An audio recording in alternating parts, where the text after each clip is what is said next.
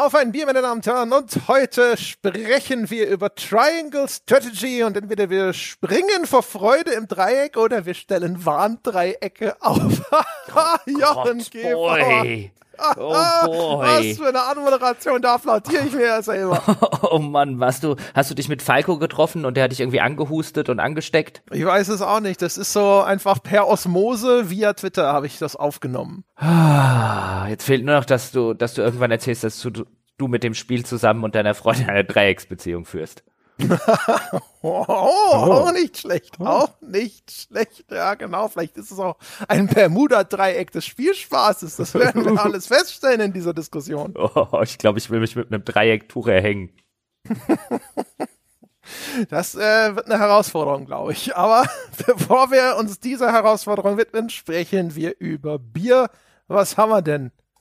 Ich habe heute aus der Lieferung des lieben Daniel habe ich ein Eulchen dabei und wie mir ein, ein Vögelein zugetragen hat, hat hattet ihr das äh, neulich im, äh, im Insel des Schreckens Podcast und habt es nicht gemocht. Ja, ich habe im Forum auch gelesen, wir haben es zu Recht scheiße gefunden. Das habe ich auch gelesen, aber der Mann, der es im Forum schreibt und so tut, als sei er ein Mainzer Bierkenner, der lobt das Eisgrub aus Mainz. Und äh, das ist ein netter Laden, in dem ich immer wieder gerne bin. Schöner kleiner Biergarten vorne dran. Das Bier ist tatsächlich halbwegs lecker, macht allerdings den Kater des Jahrtausends. Vielleicht muss man auch äh, so einen Mainzer Metabolismus haben, dann merkt man davon gar nichts. Das kann sein. Ich meine, in Mainz und der Umgebung, da trinken sie ja eh eher alle Wein. Das ist ja so eine Weinanbaugegend. Ja, vielleicht sind sie es da gewohnt, dass sie halt einfach einen schweren Schädel haben, wenn sie drei Liter in sich reinorgeln. Ich weiß vielleicht es auch nicht. einfach so viel Schwermetall im Trinkwasser, dass ihnen das gar nicht mehr auffällt. Das, äh, das kann auch sein. Ich kenne auf jeden Fall das Eulchen nicht. Anscheinend ist das so eine, so eine moderne Craft-Bier-Klitsche, die erst aufgemacht hat, seit ich da schon lange nicht mehr studiert habe. Im Eisgrub wiederum sind wir, sind wir sehr häufig abgestürzt. Ich kann das wirklich nur empfehlen. Die machen ganz leckeres Hausmannsessen. Das Bier kann man echt gut trinken und die liefern das in solchen Säulen an den Tisch. Also dann bestellst du irgendwie, keine Ahnung, eine 3 Liter Säule und dann zapfst du es dir selber aus der Säule raus. Also jetzt vielleicht nicht pro Person, ja, vielleicht jetzt nicht beim ersten Mal. Erstmal gucken, ja, erstmal so ein bisschen degustieren, so ein bisschen den Magen dran ja, gewöhnen. Ja, ich habe schon verstanden, warum dir das da gefallen hat. Ja? Wenn das Bier nicht in Gläsern, sondern in Säulen bestellt wird. Ja, das ist so ein bisschen wie bei der, bei der Szene aus äh, dem ersten Herr der Ringe. So große Peins haben die? Ja, genau. Ich, kann, ich sehe das lebhaft vor mir. Jochen Gebauer sitzt da, das Ding kommt und dann so, sprechen Sie nicht weiter, Sie haben einen Stammgast. So, wie ich ja aus dem Beilagebrief von Daniel entnommen habe, müsste ich jetzt sagen, Prost, du Eulchen. Wow. Aber das kannst du echt nicht saufen. ist es, äh, äh, haben sich die schlimmsten Prognosen bewahrheitet? Ja, also das soll ja ein Märzen sein und es schmeckt wie ein Märzen, dass man den kompletten März geöffnet irgendwo im Garten hat stehen lassen. Vielleicht ist das ein Friedrich Märzen? also selbst das würde ich ihm nicht, also das ist wirklich hart. Oh, also komm, jetzt, jetzt wollen wir mal nicht so tun, als ob es irgendwas gäbe, was du ihm nicht. Es tut mir echt leid, lieber Daniel, aber ei, der Daus. Jesus. Was ist das? ist es, als ob auf deiner Zunge eine Autobahn asphaltiert wird? Es ist auf jeden Fall schon wieder, äh, geht in Richtung äh, totes Tier in nass. Totes Pelztier in nass und dann über der, über der Flasche ausgewrungen.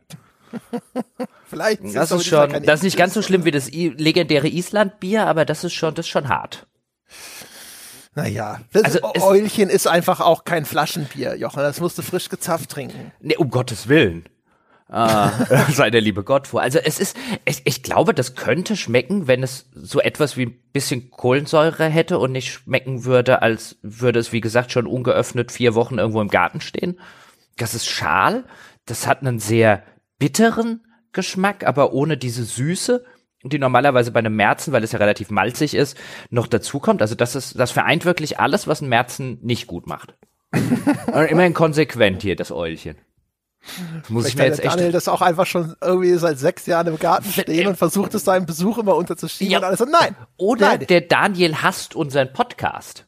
Und er versucht uns einfach, weißt du, er versucht uns einfach zu vergiften. Ich meine, das ist ein Akt der Sabotage. Aha. Mhm. Wahrscheinlich von Stay Forever oder so, beauftragt heimlich. Das ist ein Pseudonym. Ja.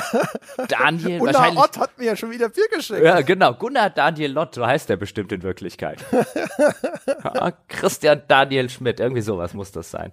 Nee, also ich werde es jetzt trinken, aber das wird echt nicht mehr meins. Naja, aber es ist ja Hörerbier, das hat diesen Nachgeschmack von Liebe ja, und Zuneigung und der geht nicht weg. Meinst du, es ist dieses pelzige Gefühl, was ich gerade auf der Zunge habe? Nee, das Nee? ist eher, glaube ich, die Pilzinfektion, die sich da ausbreitet. Ah, was hast denn du? Ich habe äh, einen Gösser Naturaler. Selbst gekauft, ja, selbst ist der Mann. So, Bumsi, Aussi, vorbei. Und nichts zu sagen, das liebe ich sehr und deswegen habe ich das mir heute in diesem Podcast mitgenommen. Ja, da kann ich mich dran festhalten. Alles klar. Gut. Wir stellen übrigens auch fest, die Eulchen äh, Brauerei wird hier nicht mehr Hauptsponsor unseres Podcasts. Es kommt ganz drauf an, wofür sie bereit sind, Geld zu bezahlen. Ach, es ist ja Gott sei Dank nur ein kleines und ich bin eh ein bisschen angeschlagen, meine Damen und Herren, dort draußen äh, seit einigen Tagen übelst verschnupft und jetzt kommt auch noch so das typische Halsweh ähm, und der Husten dazu und deswegen sehen Sie es uns und insbesondere mir bitte nach, wenn das jetzt keine zweieinhalb Stunden Folge wird. Ich würde gerne gucken, dass ich meine Stimme noch ein paar Tage behalte. Insbesondere, ja, weil ich ja die nächsten paar Tage nicht da bin, ja. Da muss der Jochen muss jetzt hier ackern wie ein Gaul. Ja, aber ich bin ja, ich bin ja weniger so ein Ackergaul als mehr so ein Turnierpferd. Du weißt, du, du springst nur so hoch, wie du musst. Erstens das und zweitens bin ich ähm, sehr hübsch und sehr teuer. Ja, und wenn du dir den Knöchel verstaust, wirst du hinterm Stall erschossen. Nein, nein, nein, nein, nein. Ich gehöre zu den Pferden, die man ausnahmsweise nicht erschießt, nur weil sie sich den Knöchel brechen. Ja, ich gehöre zu den Pferden, wo Züchter aus der ganzen Welt gewissermaßen Schlange stehen, um äh, mit mir. Let's not go there. Triangle Strategy. Also, das neue Spiel von Art Dink, das sind die gleichen, die auch Octopath Traveler gemacht haben. Man sieht es ihm an der Nasenspitze an. Es hat nämlich die gleiche Optik mit, ich glaube, 2D-Figuren und einer 2D aussehenden, tatsächlich aber 3D seienden Grafik. Das Ganze auch, zumindest in den Standardeinstellungen mit diesem krassen, tiefen Unschärfefilter, sodass das aussieht, als würde man auf so eine Playmobil-Burg in Makrofotografie blicken.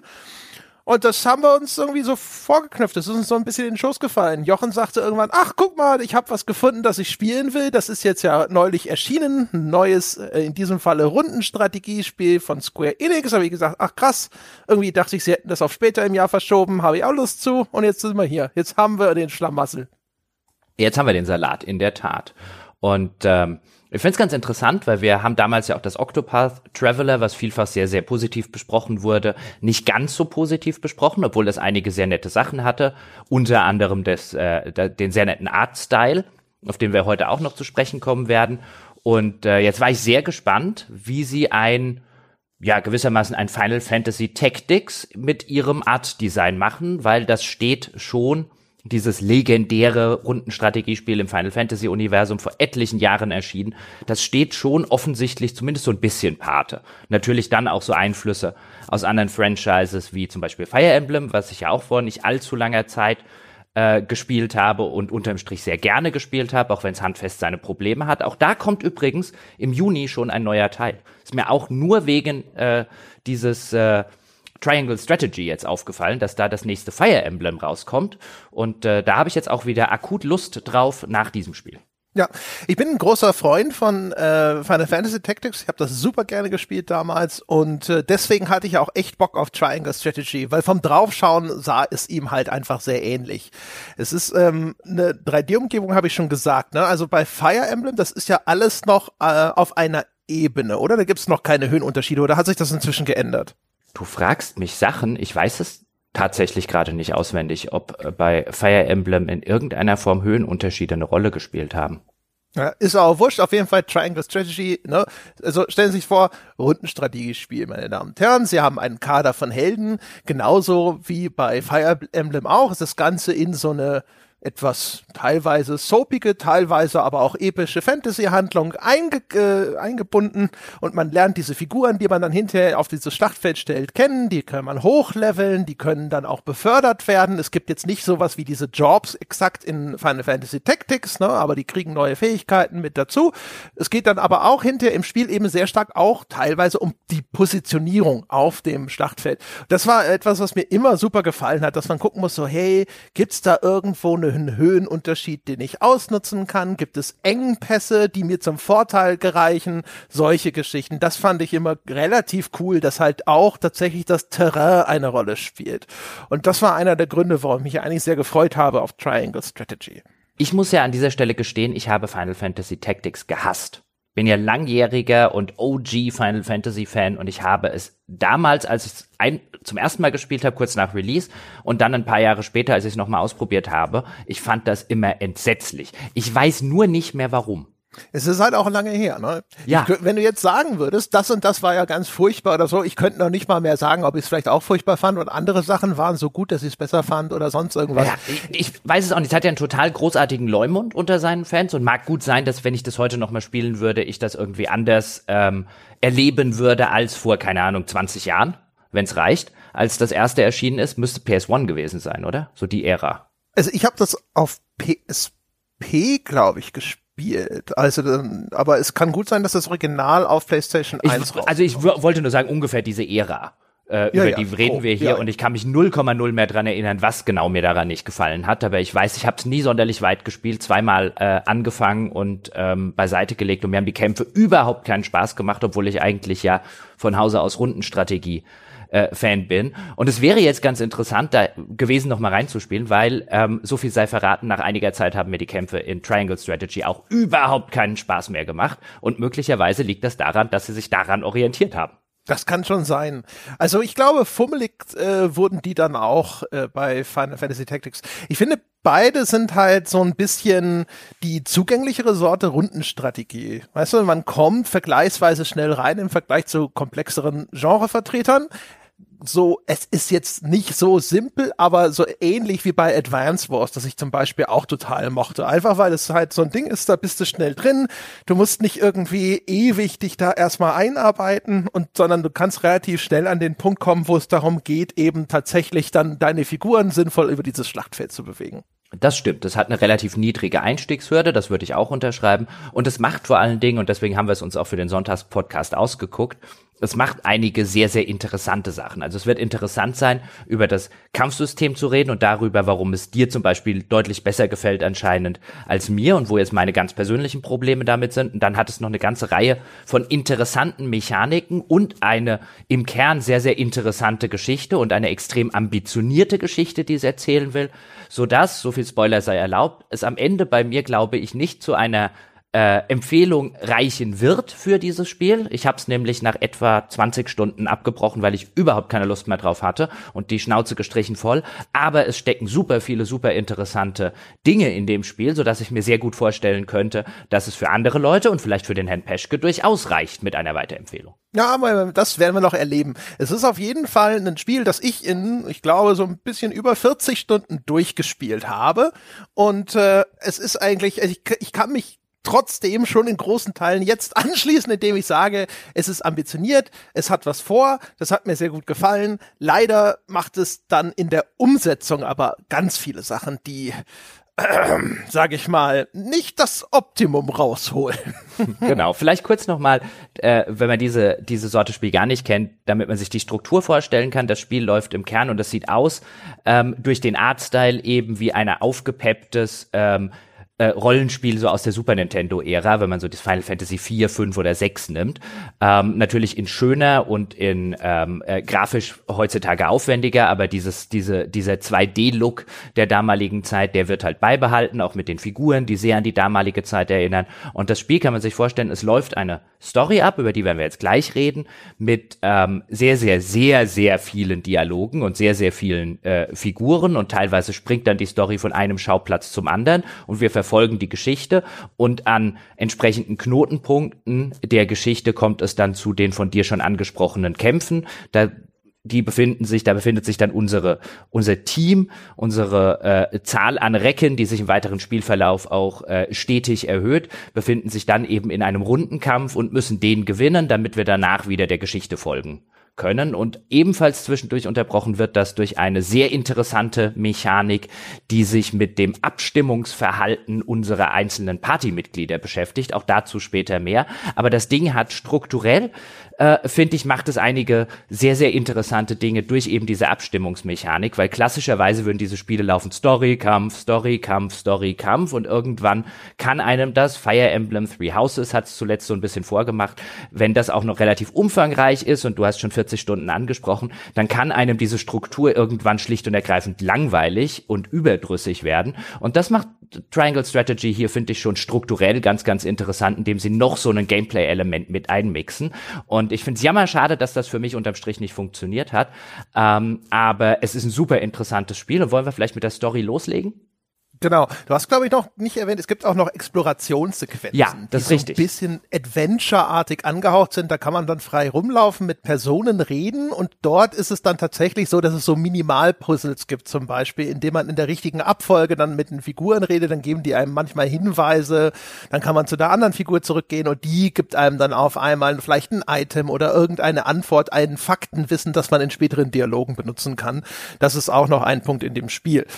So, die Story ist ähm, äh, die hat eine interessante Anlage. Ich finde, es geht schon relativ interessant los, weil ähm, das für mich eine relativ glaubwürdige Grundprämisse hatte. Die ist zwar erstmal zusammenkonstruiert, weil es gibt drei Länder in dieser Welt, nämlich einmal Heisend, das ist ein Land in einer einzigen Wüste, die kontrollieren aber einen großen Salzsee und das ist die einzige Quelle von Salz in dieser Welt und Salz ist eine super wichtige Ressource und alle anderen Länder brauchen Salz und Heisend, das sind so ein paar religiöse Fanatiker Fanatiker, die hocken halt auf dieser Salzquelle und sind deswegen eine Macht in dieser Welt.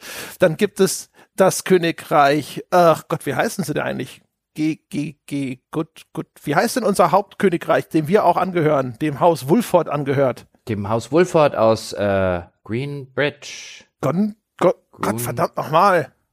Ich habe den Begriff hunderttausendmal gehört und ich wusste auch die ganze Wahrscheinlich, Glenbrook, wenn du mich jetzt nicht durcheinander gebracht hättest. Hätte Cam, ja. wäre aus der Pistole geschossen, aber jetzt mein Hirn so, Glenbrook. warte mal. Glenbrook. Glenbrook, Glenbrook, natürlich, wie denn auch sonst. Mann, das weiß man doch.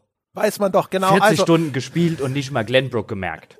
ja, genau. Also Glenbrook, das ist das, äh, das Königreich, dem gehören auch wir an. Also unsere Hauptfigur, Serenoa, das ist der Kronprinz von Haus Wulford. Haus Wulford ist im Königreich Glenbrook so ein bisschen die Militärmacht, die für die Verteidigung zuständig sind. Glenbrook selber kontrolliert aber, glaube ich, die Metallminen in dieser Welt und sind deswegen wichtig. Nein. Und dann gibt Nee, ist das S-Frost mit den Minen? Genau.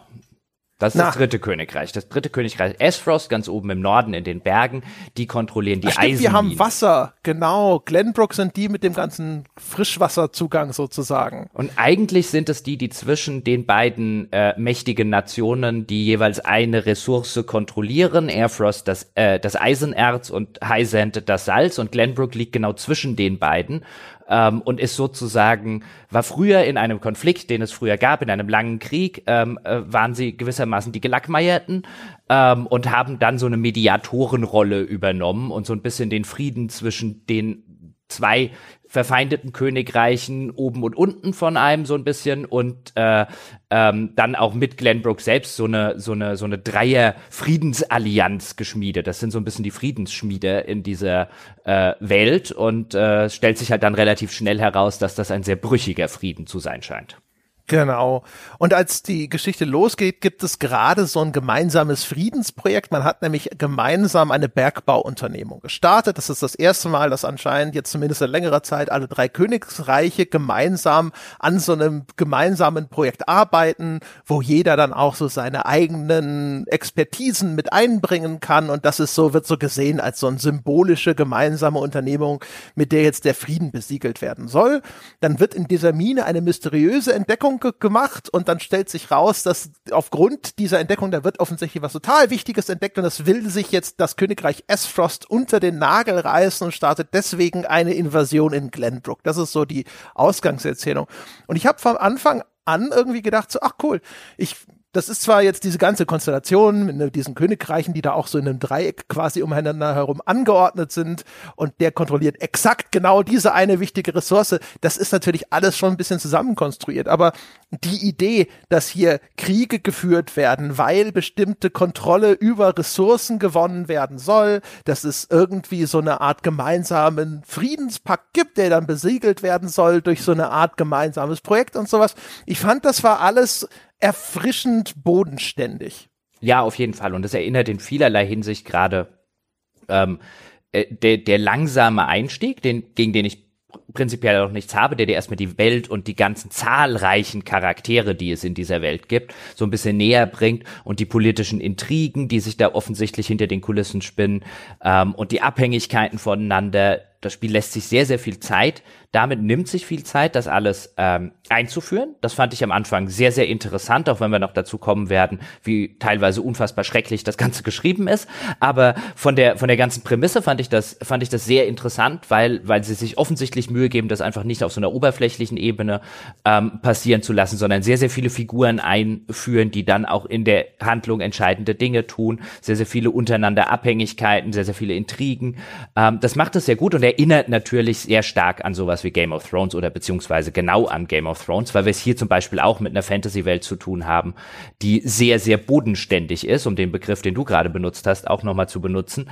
Ähm, es gibt zwar Magie, die wird allerdings selten bis gar nicht thematisiert und man hat den Eindruck, die gibt es deswegen, damit man eben Magierklassen in den Kämpfen spielen kann. Und ansonsten ist das eine sehr, sehr realistische würde ich in dem Fall tatsächlich das Wort mal benutzen, Fantasy-Welt, weil es eben keine Orks rumlaufen und äh, äh, keine Drachen rumfliegen und es keine irgendwie große mystische Bedrohung von irgendwelchem Oberbösewicht Dämon XY gibt, sondern die Bedrohung an sich entsteht aus den, äh, aus den, aus den persönlichen Motiven, der Machtsucht und so weiter der einzelnen äh, handelnden Figuren.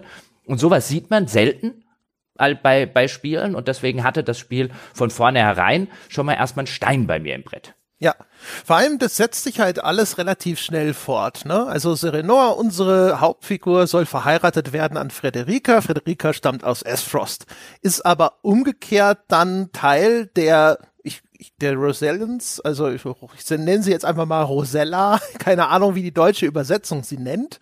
Das sind äh, ist eine Gruppe von Figuren, die haben alle rosa Haare und die, der Großteil der Rosella wird eigentlich in Highsend auf diesem Salzsee versklavt. Ne? Da gibt es irgendeine Ursünde, die ist anfangs noch unbekannt und äh, die ganzen Rosella wurden von Highsend gefangen genommen und sind diejenigen, die jetzt da auf ihrem Salzsee schuften müssen die ganze Zeit, weil sie da irgendwas Schreckliches verbrochen haben, für das sie jetzt Buße tun müssen. Es gibt aber eine Enklave der Rosella und die stehen eben unter dem Schutz von Hause Wolford und die Frederika wiederum, die ist, kommt, wir haben ganz vergessen warum, aber auf jeden Fall, die gehört dem Königshaus von Esfrost an, ist die die Stiefschwester oder die Halbschwester von dem dortigen Herrscher Gastadolf. Und eigentlich soll jetzt hier auch eben diese Heirat vollzogen werden, um wiederum den Frieden zwischen diesen Königreichen zu sichern. Und die kommt da auch an. Und im Grunde genommen sagt dann der Vater, Lord Seaman von Serenoa, auch im Grunde genommen genau das so. Das ist jetzt eigentlich, du bist nur dazu da, diesen Frieden zu sichern. Und der Vorteil, dass du Rosella bist, ist, wenn das hinterher schief geht, kann man dich auch ganz schnell wieder abschießen, weil ne, die, das ist so die, die verfolgte Gruppe in diesem Universum. Die allermeisten anderen Bewohner nehmen die Rosella nicht so für voll. Das sind keine richtigen Bürger dieser Königreiche für die und deswegen kann man die auch schnell wieder entsorgen, wenn das alles nicht so klappt. Und auch da habe ich irgendwie die ganze Zeit gedacht, so, ach Mensch, das ist eigentlich eine ganz interessante Erzählung, die mir hier präsentiert wird. Allerdings, Punkt, Punkt, Punkt. Ja, was ich übrigens noch sagen wollte, was ich auch ganz interessant finde, am Anfang sitzt man vielleicht unwillkürlich da und sagt, okay, ich kann total verstehen, warum dieses nördliche Königreich Esfrost so mächtig ist. Ich meine, die kontrollieren die ganzen Eisenminen. Okay, Eisen in einer solchen mittelalterlichen Fantasy-Welt, wahrscheinlich gerade auf militärischer Ebene, aber auch was so Masch äh, äh, frühe Maschinen, Maschinerien und so weiter angeht. Da kann ich mir sehr gut vorstellen, weißt du, weißt du, intuitiv, das scheint mir, wenn du da auf dem Monopol sitzt, scheint mir das eine wichtige Ressource zu sein, die sehr, sehr machtsichernd ist. Während bei Salz steht meinem ersten punkt mal da und sagt, okay, die haben den einzigen Salzsee im Spiel, so bloody what? Aber ich finde das eine super nette Idee mit dem Salz. Das Spiel macht es so ein bisschen in so seinen optionalen Lore-Texten, aber wenn man sich dann mal wirklich Gedanken macht, wofür Salz insbesondere in so einer mittelalterlichen Gesellschaft einfach notwendig ist, was zum Beispiel den äh, die Konservierung von Speisen angeht, also von Fleisch und so weiter, wo es absolut unersetzlich ist, wenn du halt zum Beispiel über den Winter kommen möchtest und irgendetwas einpökeln oder einsalzen oder einlegen willst. Und in, insofern finde ich das Ganze auf so einer High-Concept-Ebene hat das ganze Ding super viele, super interessante und teilweise, wie jetzt mit dem Salz zum Beispiel, auch relativ originelle Ideen, die alle, wenn man die jetzt so erzählt, wie du es auch gerade erzählt hast, alle super interessant klingen ähm, und eigentlich auch super interessant sind. Das ganze High-Concept des Spiels ähm, ist, äh, ist ziemlich super. Wenn, wenn, wenn jetzt jemand draußen sitzt, der sagt, ich habe kein Problem damit, mich spoilern zu lassen, ähm, dann geht mal auf die, auf die englische Wikipedia und lest euch den Plot durch. Dann sitzt er nämlich danach da und denkt wahrscheinlich zu einem erheblichen Teil, boah, das klingt echt interessant. Das klingt echt super. Oh, das sind interessante, auch am Ende vielleicht auch interessante Twists und so weiter dabei. High-Concept-mäßig, klasse. Aber dann machen die Figuren den Mund auf. Ja, genau. Das ist, äh, ja, also super Geschichte, beschissen erzählt, ja. Toller Plot, schreckliche Story. Kurz gesagt, also die ganzen, ganzen Texte sind entsetzlich entweder geschrieben oder übersetzt. Das lässt sich natürlich jetzt im Nachgang bei einem japanischen Original nicht immer so genau nachvollziehen. Und als ob das nicht schlimm genug wäre, haben sie auch noch Sprecher bekommen, die offensichtlich nicht den geringsten Fingerzeig hatten, was sie da gerade sprechen, welchen Kontext das hat, welche emotionale Situation es abbilden soll, so dass halt selbst dramatische Momente mit dem Gusto eines Staubsaugervertreters vorgetragen werden. Und das in Kombination nimmt leider da sehr viel Luft raus. Oh ja, oh ja. Am Anfang denkt man noch alles klar. Diese Welt mit all ihren komplexen äh, Verbindungen und all ihren handelnden Figuren. Also nur mal um ein Beispiel zu nennen. Ähm, es gibt einen König von Glenbrook und dann gibt es in Glenbrook diese drei Häuser, die auch sehr, sehr an die Häuser eben aus Game of Thrones erinnern, wovon wiederum wir ähm, äh, der, der äh, Sohn sozusagen des Anführers des Hauses sind, aber wir haben wiederum mit dem Königsthron nichts zu tun. Und der König hat wiederum drei Kinder, die uns ebenfalls vorgestellt werden und die im Laufe des Spiels ihre mehr oder weniger tragischen Rollen spielen müssen. Und das ist jetzt halt nur, und dann gibt es halt noch die Anführer der beiden anderen großen Häuser. Also man sieht, es ist eine Zahl, äh, eine große Anzahl, ungewöhnlich große Anzahl für so ein Spiel äh, an handelnden Personen, die das Spiel einführen muss. Und deswegen braucht das Spiel sehr viel Exposition. Es muss uns am Anfang sehr, sehr viel erklären, wer sind die Leute, wie funktioniert diese Welt. Und da hofft man noch, okay, verstehe, sie brauchen viele Expositionsdialoge, um das alles äh, einzuführen und um, um die ganzen Verbindungen deutlich zu machen. Und da sitzt man noch so ein bisschen da, so die ersten paar Stunden und denkt sich, alles klar, okay, vielleicht nicht sonderlich gut übersetzt, vielleicht auch im Original nicht sonderlich gut geschrieben, aber mein Gott, das sind halt die Expositionsdialoge. Die brauchst halt, wenn du die Geschichte so erzählst, wie die es erzählen. Ging bestimmt auch intellig äh, äh, eleganter, aber mein Gott. Aber stellt sich raus, das ist halt nicht nur in den Expositionsdialogen so, sondern sondern das ganze Spiel ist irgendwo zwischen schlecht und mittelmäßig, was, was die einzelnen Dialoge äh, angeht. Ähm, und dadurch, dass du eben auch noch schlechte die Sprecher an sich sind noch nicht mal schlecht, glaube ich. Also ein paar davon erkennt man wieder, die gehören so zum Stammensemble von, von Square Enix. Ähm, aber und die die die von denen weiß man zum Beispiel der der unseren Vater spielt ähm, den kenne ich aus zig Square Enix Vertonungen. Und der kann das viel viel besser. Ähm, ich würde da auch tippen wie du das schon gesagt hast dass entweder das ganze Ding hasch hasch innerhalb von wenigen Tagen über die Bühne gehen musste ähm, und die einfach das Skript viel zu spät gekriegt haben oder dass sie überhaupt keine Hinweise hatten oder beides ähm, wie sie jetzt irgendwas sprechen sollen. Aber also ich habe schon lange von einem AAA-Publisher, was ja hier Square Enix ist, schon lange keine so in die in die in die in die Binsen gesetzte ähm, Vertonung mehr mitgekriegt. Und dann liegt natürlich der Verdacht nahe, dass die Übersetzer wahrscheinlich in ebenso kurzer Zeit den ganzen japanischen Text und mein Gott, das Spiel hat sau viel Text ins Englische übertragen mussten und dann halt auch nur drauf geachtet haben, lass uns den Sinn irgendwie wahren. Und wir haben jetzt keine Zeit mehr, das auch noch irgendwie in schön oder in, in plastisch oder anschaulich irgendwie zu formulieren. Und das bedeutet halt, dass jede Figur redet wie ein schlechter Fanfiction. Ja, genau. Also man braucht eine hohe Pathos-Toleranz, wenn man diese Dialoge stellenweise ertragen will. Und ich vermute, es, es hat ja nicht mal eine Komplettvertonung. Es gibt Passagen in dem Spiel, insbesondere die Dialoge bei diesen Erkundungssequenzen, die sind dann nicht mal mehr vertont worden. Und ich vermute einfach, dass die Menge an Text äh, so groß ist, dass sie da einfach Geld sparen wollten und deswegen einen für Qualität unrealistischen Zeitplan aufgestellt haben wäre zumindest jetzt die starke Vermutung. Man geht wahrscheinlich nicht davon aus, dass das jetzt der Multimillionen-Seller wird. Das äh, ist ja einfach jetzt, dafür ist die Nische, glaube ich, zu klein. Und ich vermute schwer, dass das an Einsparungen liegt, weil einzelne Sprecher, wie auch zum Beispiel der Sprecher von Benedikt, Benedikt ist der väterliche Berater, der unserem Serenoa zur Seite gestellt wird, der, die, die haben eine gute Stimme, der klingt gut, der klingt auch an sich kompetent, aber der hat halt teilweise auch keine Ahnung, was er da redet, sozusagen. Ja, und der Sprecher von Sarah Noah zum Beispiel könnte mir vorstellen, dass der auch lange nicht so inkompetent ist an sich, wie er wirkt, aber das zum Beispiel der Hauptcharakter hat eine der entsetzlichsten äh, Stimmen und ein, bei dem man halt ständig merkt, ein, okay, der Sprecher wusste nicht, wie er das hier betonen soll. Und dann kommt halt raus, dass sie das alles so, so flach wie möglich äh, formulieren, damit es halt ja irgendwie noch in jeden Kontext äh, reinpasst, weil sie keine Ahnung haben, in welchem Kontext das passiert. Das ist mit weitem Abstand die schlechteste Vertonung, wie ich schon sagte, die ich seit langem auf dem äh, Publishing-Niveau äh, gesehen habe.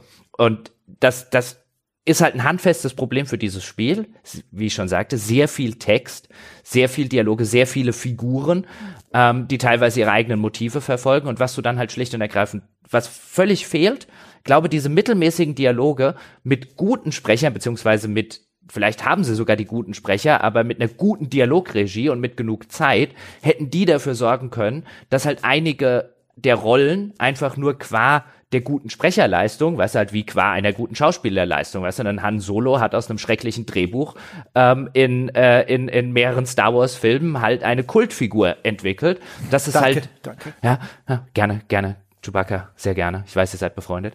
Ähm, und äh, äh da siehst du halt, weißt du, das ist halt so schönes plakatives Beispiel, wie wichtig halt Schauspieler sein können und wie sehr die aus was Mittelmäßigem oder Schlechtem noch was Gutes zaubern können. Und das hätte dem Spiel hier halt enorm geholfen, wenn das Sprecher gehabt hätte, die diese Rollen, die sie haben, auch wirklich mit Leben hätten ausfüllen können. Aber stattdessen, füllen sie sie halt mit Tod aus. Und da die Figuren sowieso schon sehr oberflächlich angelegt sind, das Writing nicht besonders gut ist, fällt halt alles, was sie auf der Ebene versuchen, letztlich leider Gottes auf die Nase. Ja, was echt schade ist, weil wir haben es schon gesagt, so, also das, das große Konzept, das große Ganze ist echt interessant. Also das Worldbuilding lässt, finde ich, lässt einen schon sehr schön und willig in diese Welt eintauchen. Es macht auch äh, an sich inszenatorisch interessante Sachen. Es schaltet nämlich, finde ich, sehr gerne und viel zwischen einzelnen Schauplätzen hin und her.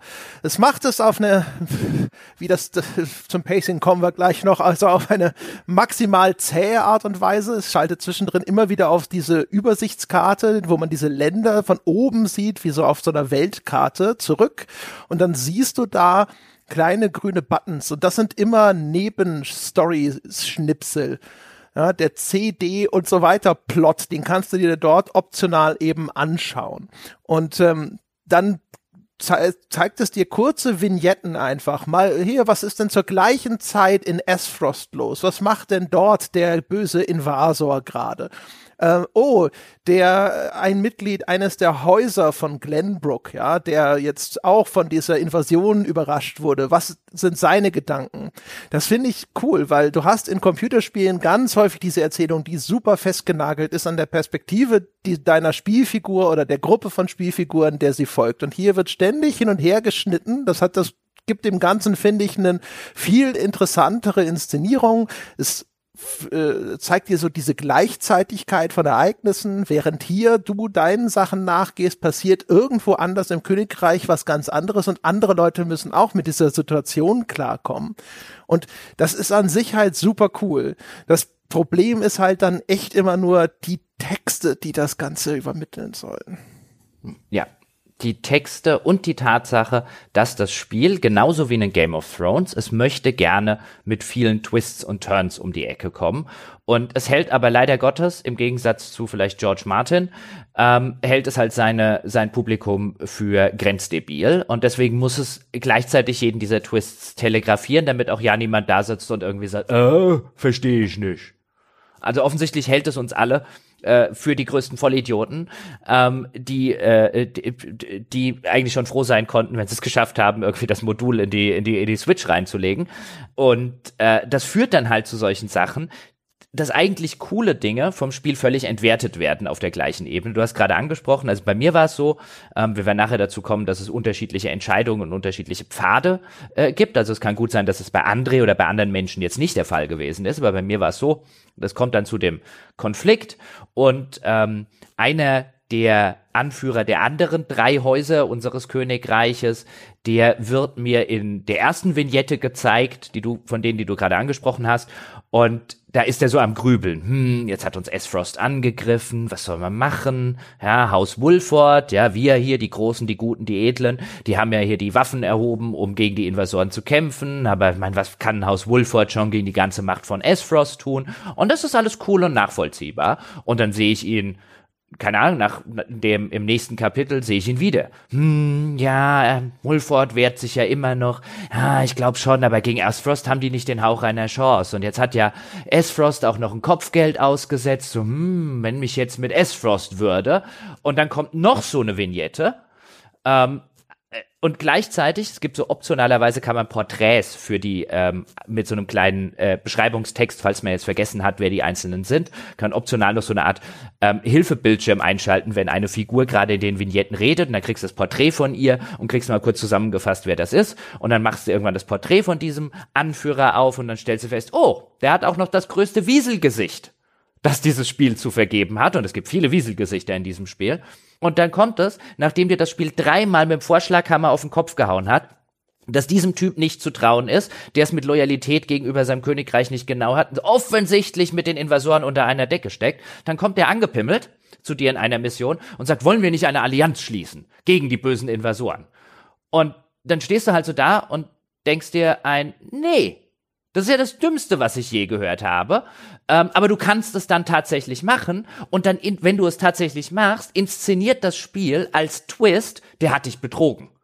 Und du stehst halt so da und denkst dir so ein, das ist jetzt kein Twist mehr. Spiel. Du hast es halt völlig verkackt. Weißt du, wenn du mir nur die erste dieser Vignetten zeigst, ähm, dann könnte ich ja vielleicht noch denken, hm, ja, ist schon schwierig, diesem Typen zu trauen. Andererseits bietet jetzt diese Allianz tatsächlich vielleicht die beste Chance, die man hat. Weißt du, dann ist das so ein Game of Thrones Moment in den Zeiten, wo Game of Thrones noch cool war. Dann ist so eine Abwägung, wäre es für mich so eine Abwägungsgeschichte. So einerseits, ja, ist schon, der ist schon, der ist schon Wiesel ja, aber auch, weißt du, Wiesel auf meiner Seite vielleicht besser als auf der anderen Seite, aber dadurch, dass das Spiel keinerlei Vertrauen in sein Publikum setzt, ähm, länger als zwei Meter zu oder weiter als zwei Meter zu denken, telegrafiert es diesen Twist so lange und haut ihn dir so stark mit dem Holzhammer auf den Kopf, dass er halt nicht mehr funktioniert. Und das macht das Spiel mit jedem Twist. ich kann mich an gar nicht so viele Twists erinnern, aber dass die, die mir in den Sinn kommen, sind tatsächlich auch nicht irrsinnig überraschend gewesen. Ähm, teilweise, ich weiß nicht, ob das Spiel auch manchmal denkt, ja, wenn du dir diese ganzen optionalen Mini-Sequenzen anschaust, dann verrate ich dir vielleicht schon andere Dinge im Voraus, damit du eine informiertere Entscheidung treffen kannst. Und das, deswegen ahnst du das in dem Falle schon und entscheidest anders, ob das vielleicht auch einfach so eine Art Informationsbelohnung in ihrem Kopf gewesen sein könnte. Ich weiß es nicht. Was es umgekehrt, finde ich, gut macht, ist erstens teilweise auch, wie abweichend das sein kann, weil das, was du beschreibst, habe ich so alles gar nicht erlebt, weil einfach ich an einem der neuralgischen Punkte, wo sich die Handlung verzweigen kann, anders entschieden habe. Und ähm, ich finde, was es auch gut macht, ist, dass es in zumindest über weite Strecken nicht durchgehend, aber doch über weite Strecken äh, gut darauf bedacht ist, dass es so ein Plot ist, der nicht, äh, es gibt ja diese Unterscheidung, dass man sagt, es gibt und dann Erzählungen, die eigentlich auf so eine Kohärenz und eine logische Abfolge keinen großen Wert legen, ne? Und dann explodierte was und dann kam der Riesenroboter, aber dann kam der andere Riesenroboter und hat sie auf einmal gerettet, sondern es hat eine und deswegen Erzählung, ne? Also, weil S-Frost äh, in Glenbrook einmarschiert ist und sich selber zum König ausgerufen hat, dann ist es jetzt aufgrund eben dieser Aristokratie in dieser Welt so, dass wir, Haus Wulford, jetzt quasi ihre Schutzbefohlenen sind. Und als dann Highsend sagt, oh, die Gelegenheit ist günstig, dann reiße ich mir aber Haus Wulford unter den Nagel, dann sagen wir, hey, S-Frost, ihr habt gesagt, ihr seid jetzt der König im Lande, ihr müsst uns doch jetzt zur Hilfe kommen. Und deswegen macht S-Frost das auch. Und diese Verkettungen, ne, wo das Ganze so ein bisschen wie Zahnrädchen ineinander greift, das macht es, finde ich, recht angenehm. Ja, auch da aber wieder halt äh, High Concept, also das eigentliche Konzept, die übergeordnete Prämisse cool, wie es erzählt wird, immer mittelmäßig oder scheiße. Mhm, Und ja. das ist das ist halt leider das Problem. Je, viele der Figuren ähm, hätten, also auch der, die, die wir dabei haben, wie den väterlichen Berater, hast du schon angesprochen, alleine auch diese Beziehung zwischen unserem Hauptcharakter und der äh, vermeintlich, also noch nicht angeheirateten Prinzessin äh, aus, aus S-Frost, ähm, die ja beide wieder ihres Willens mehr oder weniger verheiratet werden. Die kennen sich vorher nicht. Das Spiel beginnt damit, dass Frederica eben ähm, zu unserem Sarah Noah kommt und äh, sie sich dann erstmal, wie es relativ klischeehaft ist, begegnen, ohne zu wissen, dass sie eigentlich die, äh, die äh, auserwählten Vermählten äh, sind. Ähm, in, dieser, in dieser Beziehung würde extrem viel drinstecken. Halt einfach, weißt du, diese, diese Zweckehe und wie du es vorher schon gesagt hast, sie ist eigentlich nur da, um äh, ein, ein Bauer in einem politischen Schachspiel zu sein äh, mit der Maßgabe, dadurch, dass sie eben diesem unterdrückten Clan angehört, man kann sie auch ganz schnell wieder loswerden, wenn sie einem lästig geworden ist. Ähm, aus dieser Beziehung zwischen den beiden hätte man extrem viel machen können, weil auch das ist übrigens etwas, was man zum Beispiel in Game of Thrones an mehreren Stellen hat. Ähm, das Spiel macht aber nichts weiter als das Oberflächliche, nämlich sie finden sich von Anfang an einfach schon super unser Sarah ja, Noah und die ja. Frederica. Und dann, dann wird es teilweise sogar handfest von, von Scheiße zu richtig, richtig Scheiße, weil dann gibt es solche optionalen äh, Geschichtchen auch, die man sich angucken kann. Und dann steht die Frederica da und überlegt sich so, ich mag ja den Sarah Noah total gerne. Wie kann ich ihm das denn jetzt vielleicht irgendwie ein bisschen zeigen und ihm das Leben leichter machen? Nein, nein, es ist noch viel besser. Es ist noch viel besser. Sie sagt, oh, Sarah Noah, ne, wir werden ja in einen großen Krieg verstrickt, ja, und oh, die, die, die all diese Verantwortung lastet so schwer auf seinen Schultern. Ich würde ihm gerne helfen, ja, und man muss bedenken, sie ist die ganze Zeit eine aktive Unit. Sie ist eine von Anfang an recht mächtige Magierin ja. und wird im Laufe des Spiels immer mächtiger. Sie ist offensichtlich auch eine ganz, ganz kompetente Person. So, jetzt ist also die Frage, Frederika steht da mit ihrer vertrauten Gila und sagt so, oh, wenn ich ihm doch nur irgendwie beistehen könnte, ja. Und dann, was ist die Lösung, die vorgeschlagen wird? Sie könnte ihm was kochen. Ja, geh an den Herd. ist es, ja, und gerade in dem Kontext, den du erwähnt hast, also gerade am Anfang des Spiels, ist sie halt eine enorm starke Magierin in den Kämpfen, die sehr, sehr viel Flächenschaden anrichtet. Und äh, ich hatte auch diesen Dialog und dann so, ah, wie kann ich ihm denn irgendwie, wie kann ich ihm denn beistehen, ja, wie kann ich ihm zeigen, dass ich auf seiner Seite bin? Und ich mir gedacht habe, du hast die letzten drei Kämpfe irgendwie 30 gegnerische Einheiten weggebrutzelt, in einem davon bist du sogar draufgegangen, also es gibt kein Permadeath ähm, sondern nach dem Kampf tauchen die Figuren halt wieder auf. Aber weißt in einem hast du lauter Schläge und so weiter für ihn abgenommen. Du musst dem jetzt echt nichts mehr kochen. Es ist halt vor allem eigentlich so das, das, das maximal sexistische, so, weißt du?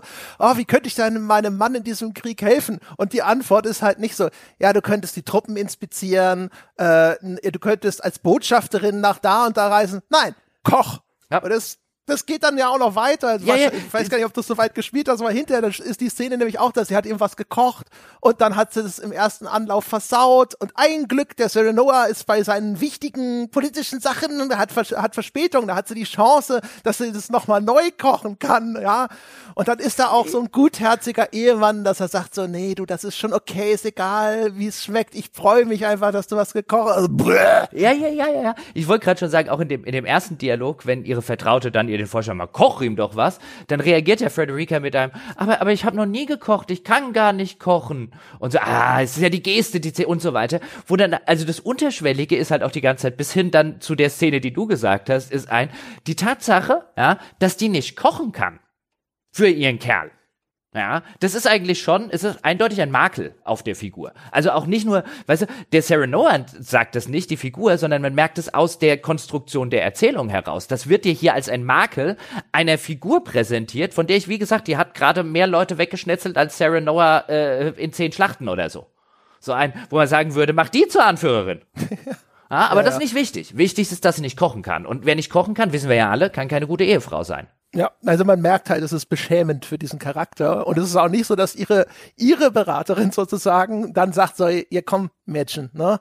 Jetzt sei mal nicht so, du warst doch eben, du bist halt mega kompetent auf dem Schlachtfeld. Ich glaube, das zählt gerade mehr. Nein. Die sagt so, hey, komm, ja, wir kriegen das schon hin. Wir haben hier das Kochbuch von deiner Oma oder was auch immer. Und man muss generell sagen, es gibt ein paar von diesen, es gibt viele von diesen Charaktervignetten. Du hast dann hinterher ein enorm großes Roster an Figuren, die du dann auch in der Schlacht zum Einsatz bringen kannst. Ich glaube, es gibt insgesamt über 30 NPCs oder sowas. Äh, kann nicht alle davon in einem Durchgang einsammeln, weil manche davon sind abhängig von Entscheidungsrouten innerhalb der Handlung, die man genommen hat. Aber es gibt auf jeden Fall sau viele Charaktere und die haben alle so kleine Charaktervignetten. Der absolute Großteil davon ist Schrott. Es gibt ein paar, die sind ganz nett. Einmal, da ist Erador, ist so ein alter Ritter im Dienste von Hause Wulford. Und dann gibt's da irgendwas mit C, Claudio, weiß es nicht. Auf jeden Fall mein Eismagier, der ist so ein arroganter Akademiker und die gehen zusammen saufen. Das war wirklich einfach so ganz, so eine typische herzliche, ganz nette Buddy-Szene. Aber der allergrößte Kram ist halt Bullshit, so äh, Serenoa, der sich dann auch neben, nebenher im Krieg noch mit Bürgerpetitionen befasst, weil er ja einfach so volksnah ist oder ja, da hat er mal der, der junge Roland hat die Huette, seine, seine Kingsguard, also seine, seine Leibwächterin, die hat er irgendwann mal vor Banditen gerettet und so, so dummes, blödes, alles sind edel und gut Geschiss. Ja, ja, aber anscheinend haben die Entwickler, wir haben ja vorher angesprochen, auch Octopath Traveler ist von denen noch nie ja die Möglichkeit gesehen, eine Figur noch zusätzlich reinzubauen.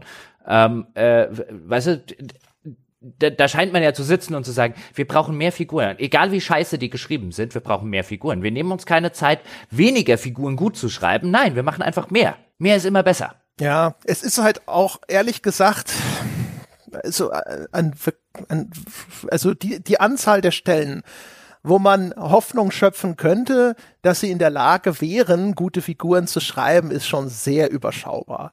Es gibt ein paar Sachen, also der böse Gust Adolf, ja, also der böse Asfrost-Herrscher, wo man am Anfang denkt, der ist so ein richtiges Klischee. Wenn, den, wenn sie den hinterher ein bisschen ausdefinieren, dann hat es so Ansätze von was Interessantem aber an, also es gibt echt nicht viel, wo man das Gefühl hätte, so, ja, ja, ich traue denen auch zu, wenn sie sich nur ein bisschen mehr fokussieren würden, dass sie gute Charaktere erstellen. Ich weiß nicht, ob ich es ihnen zutrauen würde. Ja, wäre da auch wahrscheinlich eher skeptisch. Ich würde halt langsam dazu raten, es einfach mal zu probieren. Angesichts, aber angesichts dessen, dass mir, äh, dass, dass gerade die Figuren und die Erzählung und so weiter allenthalben gelobt wird bei dem Spiel, scheinen sie das nicht zu müssen. Es ist halt wieder so ein Fall, wo du und ich irgendwie da sitzen und sagen, why? Ja, also beziehungsweise auch da wieder, ne? Also ich kann schon verstehen, wenn man sagt, ich habe diese Gesamthandlung insgesamt irgendwie gemocht. Ich mochte ja auch eben bestimmte Aspekte davon mhm. sehr. Es ist nur zu undifferenziert, das dann als eine gute Geschichte zu Genau, ja, ja, genau. Das ist das, was wir hatten mit High Concept gut, Ausführung. Naja, und zumal die meisten Figuren im Spiel sind mir halt auch einfach schlecht. Also dem Spiel gelingt es an keiner Stelle, eine Figur zu machen, die mir nicht egal wäre. Ja, oder wenn, kommt's woanders her. Also ich hatte halt hinterher schon so meine, meine Crew, ne? Also zum Beispiel Anna. Anna ist ja. so die Hausspionin von Haus Wolford. Und das ist eine Figur, die habe ich halt in den Gefechten super häufig benutzt, von mhm. Anfang an, weil die hat einen mhm. großen Vorteil, indem sie zwei Aktionen hintereinander durchführen kann. Und hinterher, ja, Anna war halt mein Girl, ja. Also wenn, ich habe dann hinterher auch, kommen wir noch zu, bei den Schlachten manchmal so Hausregeln aufgestellt und es war immer eine, Anna stirbt mir nicht. Aber das lag nicht daran, dass ich diese Figur aufgrund der narrativen Ebene äh, so toll fand. Genau, ja. So ging es mir übrigens auch. Also Anna, äh, ich bin auch voll Team Anna. Äh, die ist einfach, äh, insbesondere wenn du sie noch auflevelst, ist die halt einfach enorm mächtig ähm, und kann teilweise allein ganze Schlachtfelder von Gegnern freiräumen, wenn man weiß, was man tut. Ähm, aber die ist erzählerisch der maximal uninteressanteste Charakter des Spiels. Ja, ist halt auch so typisch generischer Scheiß, weißt ja, du? Ja, ja. Die hat aber, glaube ich, kein einziges Mal irgendetwas Interessantes beigetragen. Könnte mich auch nicht erinnern. Also, also wie ähm, gesagt, das, das Allermeiste ist halt wirklich aus der Mottenkiste. Ne? Also, ich weiß ja nicht, Anna ist doch auch so ein Waisenkind, das dann irgendwie vom Benedikt aufgenommen wurde und so ein Schnickschnack. Das weiß ich, das weiß ich gar nicht mehr. Kommen wir aber zu dem zu dem anderen Teil, den ich vorher schon angesprochen habe, weil der ist ja Teil der Geschichte und wir haben es ja auch schon ein paar Mal erwähnt. Es gibt ja diese Momente, in der man sich für einen von mehr von zwei Wegen in der Regel entscheiden muss. Und da hat das Spiel gesagt, na, sagt Triangle Strategy, dem Spieler einfach zu sagen, wähle A oder B, das ist ja so, ja, so 2000er Jahre, ja.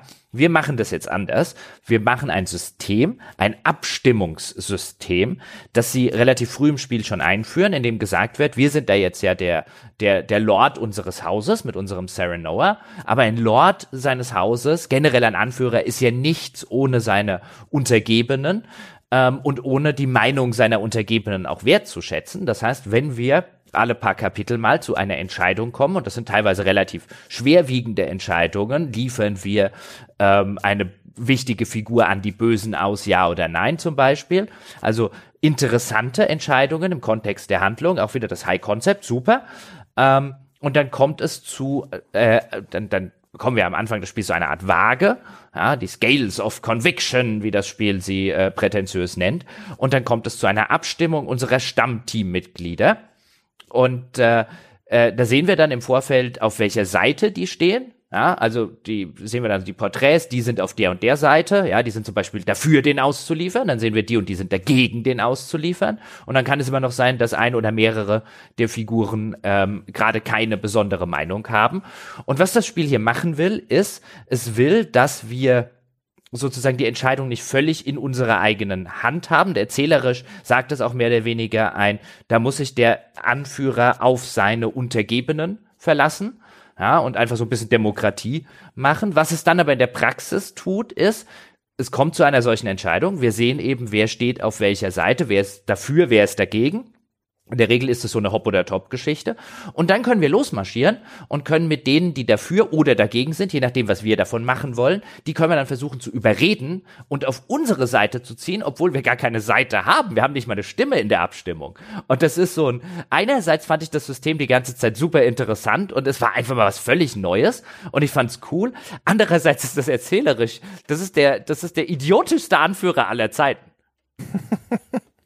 Also ich fand's auch, ich fand's vor allem nett, ne, zu sagen, hey, du bist der Anführer, du kannst diese Leute von deiner Sicht überzeugen, aber am Ende ne, sind, entscheiden die sozusagen gemeinsam, wo die Reise hingeht. Dass du selber, du hast nur dann eine Stimme, wenn es unentschieden ausgeht, dann bist du das Zünglein an der Waage und äh, ansonsten darfst du selber nicht mal mit abstimmen. Und so ist das halt in dieser Welt, das hat Haus Wohlford halt so eingerichtet, weil die halt sozusagen damit symbolisch die Macht deinem eng engsten vertrauten Kreis da übertragen oder sowas.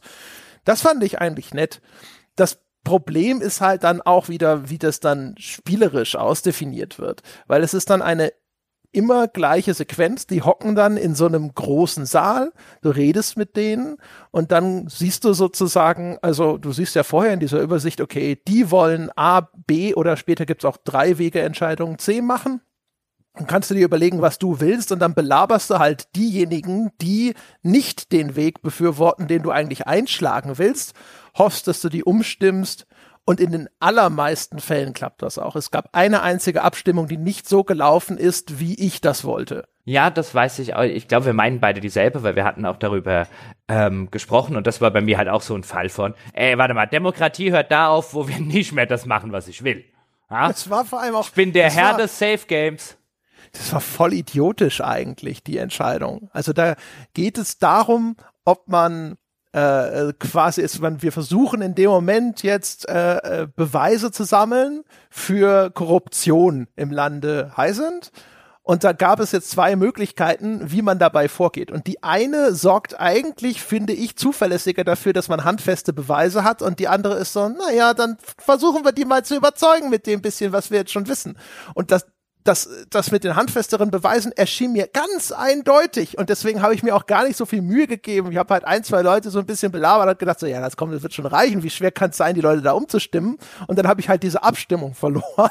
gedacht, so, kann ja wohl nicht wahr sein, Leute, aber na gut, ich füge mich jetzt mal in mein Lore-Schicksal und dann nee. machen wir das halt so. Nee. Und es ist dann auch schief gegangen. So Ach, eine Überraschung. Potzblitz, ja, aber von, von wegen, ich füge mich da in meine, ich bin der Herr des Safe Games. Ja, wollen wir doch mal sehen. Ja, was wir da nicht noch machen können. Aber das scheint auch eine, ich habe es dann nachgelesen, eine der schwierigsten, in Anführungszeichen, Entscheidungen des Spiels zu sein, weil wenn du nicht in einem New Game Plus Modus äh, drin bist, dann musst du ganz spezifische äh, Dinge erfüllt haben, um wenigstens eine der, äh, die eine, übrigens Anna gewesen, die eine der unschlüssigen Personen auf deine Seite zu ziehen, wenn du eben den Weg einschlagen willst, den wir beide wollten und der bei dir nicht geklappt hat. Ähm, und bei mir war das, bevor ich es im Internet, ich habe es dann nachgelesen, weil ich fand das so unbefriedigend. Äh, dieses, nein, ich will das jetzt nicht machen. Es ist mir handfest, wie du schon gerade gesagt hast, ist mir zu dumm. Ich will das nicht machen. Ich muss doch irgendwie. Und dann habe ich halt nachgelesen, ah, wenn ich exakt A, B, C und D mache, dann kann ich Enna überzeugen und dann kann ich doch das machen, was ich, was ich machen will. Und ich finde das, wir reden jetzt ja auch drüber, das System an sich ist ein total interessantes. Es ist nur keins, von dem ich unterm Strich sagen würde, dass ich es besonders befriedigend fand, weil ich finde, in der, in der Erklärung also so wie es in die Welt eingebettet ist, einfach idiotisch. Also wofür brauchst du dann noch einen Lord, wenn er keine einzige wichtige Entscheidung treffen darf? Ähm, also das, ich finde, das funktioniert auf so einer Glaubwürdigkeitsebene nicht. Andererseits ist es auf einer spielerischen Entscheidung, äh, äh auf so einer spielerischen, so als Gameplay-Gimmick, finde ich es cool und da hat das auch das Pacing aufgelockert. Ich habe mich irgendwie trotzdem immer gefreut, wenn es zu einer Abstimmungspassage gekommen ist. Ähm, aber ich saß, unterm Strich saß ich trotzdem da und dachte mir dann halt zum Beispiel bei dieser Entscheidung, über die wir jetzt reden, ja, und diese eine Figur, dieser loyale, edle Ritter und Waffenmeister des Hauses und so weiter, wo ich ständig dachte, und deswegen, wenn es nach mir ginge, würdest du nichts zu sagen haben. ha? Es gibt einen Grund, warum wir hier einen Anführer haben. Ah, nein, ja. wir machen nicht das Idiotische, was du machen willst. So, und warum hast du mehr Stimme als ich? Ja, wie gesagt, ich habe die Lorkröte habe ich viel einfacher geschluckt. Ne? Und ich fand das dann auch eigentlich nett, dass ich jetzt mal einfach nicht in diese die gottgleiche Entscheiderposition versetzt werde, sondern ich bin jetzt halt ja einer, der muss überzeugen, ne? wie so ein Politiker. Nur halt die Umsetzung. Also erstens immer hingehen, mit denen reden, dann klickst du halt auf das, was du haben willst und dann guckst du, dann springen die auch manchmal, die sind erst gegen deine gewünschte Entscheidung, dann springen sie auf Unentschlossene und dann packst du halt so viele da unten ins Unentschlossene rein, dass du dann einigermaßen davon ausgehen kannst, na komm, einer wird sich dann ja. schon entsprechend umentscheiden. Es ist auch immer eigentlich knapp. Das, äh, und das ich, Schlimme ich ist ja halt, vor allem, mhm. es gibt ja in, eigentlich fast immer, nicht immer, aber fast immer noch diese angeschlossene Erkundungspassage, wo du dann durch dein Dorf rennst, dort mit Hinz und Kunz redest und dann kriegst du ab und zu Fakten genannt, die du dann in den Gesprächen zur Überzeugung einsetzen kannst. Ja, wo ich auch, wo ich erstens gedacht habe, so, boah, ey, diese immer gleiche Erkundungssequenz im Dorf, dann rennst du da auch noch rum, da blinkt immer irgendwas, da liegen irgendwelche Gegenstände rum, die nützlich sind für die Schlacht, die sammelst du dann auch noch ein. Strunzöde habe ich dann halt aber trotzdem gemacht. Erstens, um mir die Optionen aufzuschließen, die ich wollte und um diese Gegenstände einzusammeln. Aber es war wirklich einfach monoton und nervig. Und außerdem, was ist denn das für eine unrealistische Abbildung von Politik, dass ich die Fakten brauche, um irgendwie eine, eine Behauptung aufzustellen? Also das ist ja. Das ist nicht mal alternative Fakten, kannst du selber aufmachen. Wobei, was ich ganz cool fand, war ja die Sache, wenn du die Leute dann überzeugen möchtest, dann musst du sie auch du hast immer drei Argumente in der Regel zur Auswahl, manchmal auch nur zwei, wenn du eins nicht gefunden hast in den Erkundungspassagen. Und dann musst du dir überlegen, mit welchem Argument ist denn Figur XY tatsächlich zu überzeugen und welches funktioniert vielleicht bei einer anderen Figur wesentlich besser. Also dieses, ich muss mich auf meine Truppe einlassen und ich muss versuchen, mich in deren Schuhe und Lage zu versetzen. Das fand ich prinzipiell ziemlich cool. Ich finde, es leidet halt drunter, und da würde mich auch wieder super interessieren, wie, wie das im japanischen Original ist. Ich finde, es leidet drunter, dass die wenigsten meiner Figuren, klar, manchmal ist es relativ offensichtlich, ah, das passt ja wie Faust auf Auge zu dem, was Benedikt dauernd sagt zum Beispiel. Aber häufig ist es halt so ein, so ein Nicht-Tappen im Dunkeln, aber irgendwo Fischen im Trüben und wo ich mir denke, ja, das könnte richtig sein, das andere könnte aber auch, einfach weil die Figuren durch das, was sie sagen und wie es geschrieben und vielleicht auch übersetzt ist, bei mir halt einfach zu viele Figuren letztlich der gleiche Archetyp sind. was die Persönlichkeitsstruktur angeht, oder zumindest ein ähnlicher Archetyp. Und so, dass es, dass es, dass es mir dann teilweise so ein bisschen schwer gefallen ist, so ein, und dann habe ich im Netz nachgeguckt, was ist denn da jetzt der, einfach, weil ich es nachvollziehen wollte, habe ich jetzt das Richtige gesagt, ja oder nein? Einfach aus, aus reinem Interesse. Ich will ver verstehen, wie das Spiel funktioniert. Und da sind halt viele Sachen dabei, wo ich sage, ein, boah, das ist, das kann auch auf den anderen passen. Ja, okay, funktioniert halt auch so, aber ich finde halt, ich finde es halt ein bisschen schade, dass ich selten in der Lage war, mich so richtig in die andere Figur reinzuversetzen, weil es da halt einfach nichts gab, in mhm. das man sich versetzen konnte.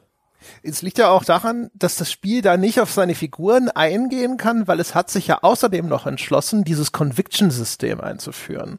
Also es gibt drei Überzeugungsströmungen im Spiel. Also du kannst entweder ein moralischer Mensch sein, freiheitsliebend oder pragmatisch. Ne? Das sind so diese drei Kategorien, in die sich dann auch diese Antworten immer einfügen müssen. Und die Idee ist zwar nett, aber die Zuordnung der einzelnen Antworten ist da manchmal auch schon heikel. Ne? Also es gibt da zum Beispiel ein, ein Ding, da kannst du halt Serenoa sagen lassen, ja, ich habe irgendwie gedacht, der Frieden, der sei von Dauer, aber da habe ich mich wohl geirrt. Schade, so nach dem Motto. So, und jetzt, was soll denn das sein? Soll das moralisch sein, pragmatisch, freiheitsliebend? Nö, das ist vielleicht naiv oder eine geostrategische Fehleinschätzung, passt aber in eigentlich keine dieser Kategorien jetzt eindeutig rein, wird aber trotzdem so einer Kategorie zugeordnet. Und je nachdem, an welcher Stelle du halt am meisten Punkte anhäufst, das ist so ein verstecktes, äh, na, wie diese, so, so ein System wie in Mass Effect und sowas, ne? So ein Drei-Wege-Moralsystem, wenn man so möchte. Äh, desto einfacher fällt es dir dann auch, die äh, Figuren mit diesen Argumenten zu überzeugen. Das ist im ersten Spieldurchgang aber komplett undurchsichtig. Du siehst immer nur, ah, hier ist jetzt deine Freiheitsliebe, dein Pragmatismus, deine Moralität gestiegen. Ähm, und erst im New Game Plus wird das dann auf einmal offengelegt, dieses ja, System. Du, du, siehst ja noch nicht mal ganz kurz nur der Verständnis, aber du siehst nicht was. Du siehst einfach nur, eine deiner Überzeugungen hat sich erhöht. Ja, du weißt genau, noch nicht mal, wenn du, genau, im ersten Spieldurchgang weißt du noch nicht mal, welche der Überzeugungen und dann musst du halt, du, letztlich weißt du noch nicht mal, was die Überzeugungen tun. Also ich musste tatsächlich im Internet nachlesen, was das, wie das System funktioniert, weil zumindest das Spiel hat es mir nicht erklärt. Ja, genau. Und wenn du es nachliest, wird's eigentlich halt auch wieder in Teilen idiotisch. Weil das fällt dir ja im Spiel schon auf. Deine Convictions werden auch ständig von irgendwelchen Gameplay-Ereignissen äh, beeinflusst. Ein paar davon ergeben Sinn. Also zum Beispiel stärkt es diesen Moralwert, ne, also Moral im Sinne von ethischem Handeln in diesem Falle, wenn du eine Schlacht abschließt, ohne alle Gegner umzubringen. Gut, das kann ich verstehen. Aber dann gibt's halt Sachen, äh, wo es irgendwie dein, dein Moralwert auch äh, steigert, wenn du einen Zug ganz ohne eine Handlung zu vollführen be beendest, wenn du mit möglichst vielen NPC redest oder wenn du Trainingsmatches durchführst. Und das gibt's halt für all diese Kategorien, wird da Zeug gemacht, wo du denkst so, das ist doch völlig unnötige ludonarrative Dissonanz. Warum das, diese, diese Vorgänge im Gameplay überhaupt diesem Überzeugungssystem zuordnen. Was soll denn das? Ja, und was dem Überzeugungssystem ebenfalls noch zugeordnet ist und was einem das Spiel auch einfach nicht sagt, ist, ähm, nachdem so ein bisschen der Prolog und die ersten paar Kapitel vorbei sind, fangen an, sich neue Mitglieder oder neue Leute deiner Gruppe anzuschließen. Die haben dann allerdings, leider Gottes, weil teilweise sind die viel interessanter als die eigentlichen, die du dabei hast, oder die haben dann in den Abstimmungen, von denen wir es gerade haben, nichts zu sagen. Das bleibt dein Kernteam, zumindest soweit wie ich es gespielt hatte. Ähm, aber die kommen dann und äh, da gibt es dann eine kleine Sequenz, in der sie dann halt sagen, ich würde mich euch gern anschließen und dann sagt der Sarah Noah am Ende, ja, cool, und dann hast du ein neues Partymitglied ähm, äh, für die Kämpfe. Und welche das sind und an welchem Zeitpunkt sie kommen, hängt auch an dem Moralsystem. Das heißt, wenn Charakter XY kommt zu dir, wenn du so und so viele Freiheitspunkte und so und so viele Pragmatismuspunkte hast. Das weißt du aber nicht. Also für im ersten Spieldurchlauf, wenn du die Systeme nicht kennst, taucht dann halt der eine auf ähm, und irgendjemand anders verpasste vielleicht oder der kommt halt dann wesentlich später. Und es ist halt, ich, ich finde es halt absolut idiotisch, sowas an un, für den Spieler unsichtbare Werte zu koppeln, ohne ihm zu sagen, dass es das überhaupt macht. Ähm, wo man sich so fragt, warum koppelst du es dann an solche Sachen? Also ich meine, wenn, wenn es für den Spieler sowieso undurchsichtig ist und der erst im New Game Plus das tatsächlich irgendwie handfest ähm, äh, beeinflussen könnte, weil er dann wenigstens sieht, wie viel Werte er in den, wie viel, wie viel Score er in den einzelnen Sachen hat. Also wenn es mir gerade im ersten Spieldurchlauf das sowieso undurchsichtig ist, dann bette doch die Figuren in deine narrative Handlung ein. Aber warum, warum, oder, oder mach's wegen mir zufallsabhängig oder sonst irgendwas, aber warum dieses ultrakomplexe System, was dort hinten dran steckt, nur damit du am Ende etwas machst, was für den Spieler wie völlige Willkür aussieht? Ja, oder wo dir eigentlich gar nicht klar ist, dass das jetzt irgendeine Varianz hat. Ne? Das würde dir erst bei späteren Durchgängen, wenn jetzt auf einmal andere Figuren angeschissen kommen, dann würdest du ja überhaupt erst merken, dass es dort eine Abwechslung gibt sozusagen. Also das ganze System ist so auch so ein Fall von schon irgendwie vielleicht ganz interessant, aber jetzt in der Hinsicht auch nicht wirklich was Neues. Es ist halt nur nicht das gut-böse Schema, sondern so eben diese Grundüberzeugungen.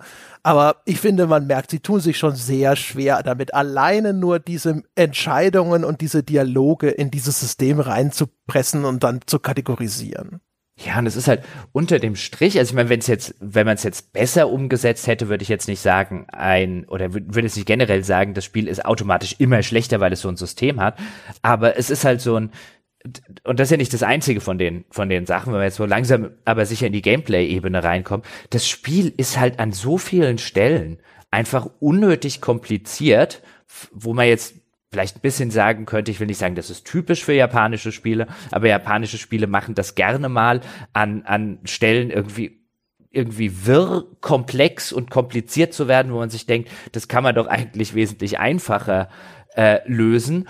Und das geht dann zum Beispiel auch in der, in der Progression der Figuren geht das weiter, weil es gibt dann relativ früh im Spiel schaltet man so einen Camp frei, in das man optionaler Natur vor Kämpfen oder auch äh, nach äh, so Dialogsequenzen und so weiter immer mal hingehen kann. Da gibt's dann Händler ähm, und da gibt's dann Leute, die einem die Waffen upgraden können und Leute, die einem die Figuren upgraden können. Und ähm, da schaltet man im Laufe des Spiels immer ein bisschen mehr frei. Dann schaltet man irgendwann auch äh, eine Figur frei, die relativ relevant wird, die einen so Test Kämpfe machen lässt, also Mock Battles, wie es in der englischen Version heißt, also so, so Pseudo-Kämpfe zum Trainieren eben. Die werden dann später für das Grinding, da kommen wir noch dazu, relativ relevant sein. Aber alleine dieses, wie du deine Helden oder deine, deine, deine Gruppe, wie du die auflevelst, dann die, diese zig verschiedenen Ressourcen, die sie dafür einführen, wo du dir auch so wieder denkst, why? Ähm, weil wenn du die Waffen der Figuren upgraden willst, brauchst du eine bestimmte Ressource. Wenn du die Fähigkeiten der Figuren upgraden willst, brauchst du eine andere Ressource. Wenn du deine Figuren aufleveln willst, brauchst du eine nächste Ressource. Wenn du ihnen Waffen kaufen willst, brauchst du die vierte Ressource und, und, und. Also das ist ein System, wo du auf den ersten Blick dastehst und so, wieso brauche ich hier vier NPCs, um wirklich absolutes Billo-Zeug machen zu können, ähm, wie das in jedem dieser, dieser Spiele Standard ist. Wieso brauche ich so handfest zig verschiedene von den, von den Ressourcen, wo es auch eh erstmal eine Weile dauert wegen einem äh, wo du dann überlegst, warte mal, wieso kann ich, ach so, dafür brauche ich diese Tapferkeitsmedaille und das andere brauche ich irgendwie dafür. Und auch da, das ist so ein, so ein System, wo ich jetzt nicht sagen würde, das Spiel wird jetzt unfassbar schlechter, weil es dieses System hat, aber man steht halt, wenn man es so ein bisschen analytisch betrachtet, davor und denkt sich, okay, wahrscheinlich habt ihr das gemacht, damit ihr euch nicht sonderlich ums Balancing kümmern müsst, aber es ist halt für mich als Spieler, finde ich halt einfach ein, völlig unnötig komplexe, kompliziertes und unterm Strich auch unbefriedigendes Ding weil ich jedes Mal aus irgendeiner Schlacht rauskomme und dann in mehreren Menüs gucken muss, habe ich gerade irgendetwas zum Beispiel in der Schlacht als Loot bekommen, mit dem ich irgendeine dieser Figuren upgraden kann. Ja, genau. Also sie sie wollen, glaube ich, schon tatsächlich eine relativ große Kontrolle über diesen Fortschritt äh, von Charakterleveln behalten. Und deswegen haben sie halt einfach so zig verschiedene Gating-Mechanismen da drin. Es gibt ja also eben diese Medaillen, mit denen kannst du eine Figur befördern. Das erhöht dann gleich mehrere Statistiken auf einmal und schaltet neue Fähigkeiten frei. Die sind wiederum von einem Charakterlevel abhängig und so weiter und so fort. Und ich glaube, das ist halt da, dazu da, dass sie sagen, okay, zu der Stelle im Spiel, da kann er eine Figur promoten, nicht mehr. Welche das ist, aber sie aussuchen, ja, aber eine hat er zu dem Zeitpunkt. Und zu dem Zeitpunkt hat er drei und zu dem Zeitpunkt hat er fünf. Und dann gibt's aber nochmal umgekehrt so, ja, aber wenn er jetzt zum Beispiel alle Ressourcen nur in drei Figuren pumpt, dann wäre er jetzt hier schon so und so weit. Also gibt es zum Beispiel, äh, man kann die einzelnen Waffen auch noch in drei Kategorien aufleveln. Das dann wechselt auch die Waffe des der Figur nominell. Und dafür gibt's dann auch jeweils noch eine spezielle Ressource. Und dann können sie wieder steuern, wann sie die ausschütten und so weiter und so fort. Aber was führt genau zu dem, was du beschreibst. Das ist ein ziemlich unübersichtliches System und auch in der Ausführung dann ein ziemlich hakeliges System. Du rennst zu dem Typen, der die Upgrades macht, dann sagst du, okay, ah, jetzt könnte ich der Figur, könnte ich zum Beispiel mehr Lebenspunkte kaufen. Da fehlen mir aber noch zwei Holz. Rennst zurück zum Händler, kaufst zwei Holz, gehst dahin, upgradest diese Figur, dann gehst du zur nächsten Figur, stellst fest, ah, jetzt brauche ich aber eigentlich das und das, brauche ich auch noch. Habe ich nicht genug Geld für, gehe ich zum Händler, verkauf das Geld, irgendein Zeug, gehe wieder zurück, jetzt habe ich genug Geld, jetzt kann ich die Figur auf upgraden und das ist ein ziemliches Hin- und Hergeschissel. Auch wenn du zum Beispiel den Überblick machen willst, wenn du im Händlermenü bist, dann denkst du so, okay, es gibt jetzt ein, weiß ich nicht, ein Lebensenergie-Amulett, das ist gut, aber weiß ich nicht, habe ich das schon? Das Spiel sagt dir wenigstens, okay, du hast schon eins davon irgendwo und denkst dir so, Gott, aber welche Figur hat das? Brauch, will, will ich das für die Figur oder für die Figur? Hat die das schon? Musst du wieder raus in ein anderes Menü rein nachschauen. Oh ja, oh ja. Und dann eine andere Sache, was ich eigentlich ziemlich cool finde ähm, und was Schule machen dürfte. Es gibt einen Händler, bei dem handelst du mit sogenannten Kudos.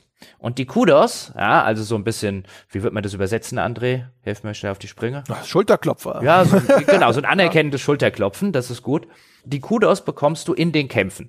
Wenn du bestimmte Aktionen machst, also bestimmte gute Aktionen machst, Gegner in die Mangel nimmst oder sie aus erhöhter Position mit dem Bogen beschießt, gibt eine Reihe von verschiedenen Sachen oder mehrere Gegner auf einmal mit einem Angriff erledigst, bekommst du ein Kudos, ja, dann klopft er das Spiel so anerkennend auf die Schulter und sagt, gut gemacht. Und diese Kudos kannst du bei einem spezifischen Händler eintauschen gegen diversestes Zeug, was es dort äh, äh, gibt. Teilweise gibt es dann diese Tapferkeitsmedaille, mit der du dann wiederum auf der anderen Stelle als Ressource jemanden erhöhen kannst.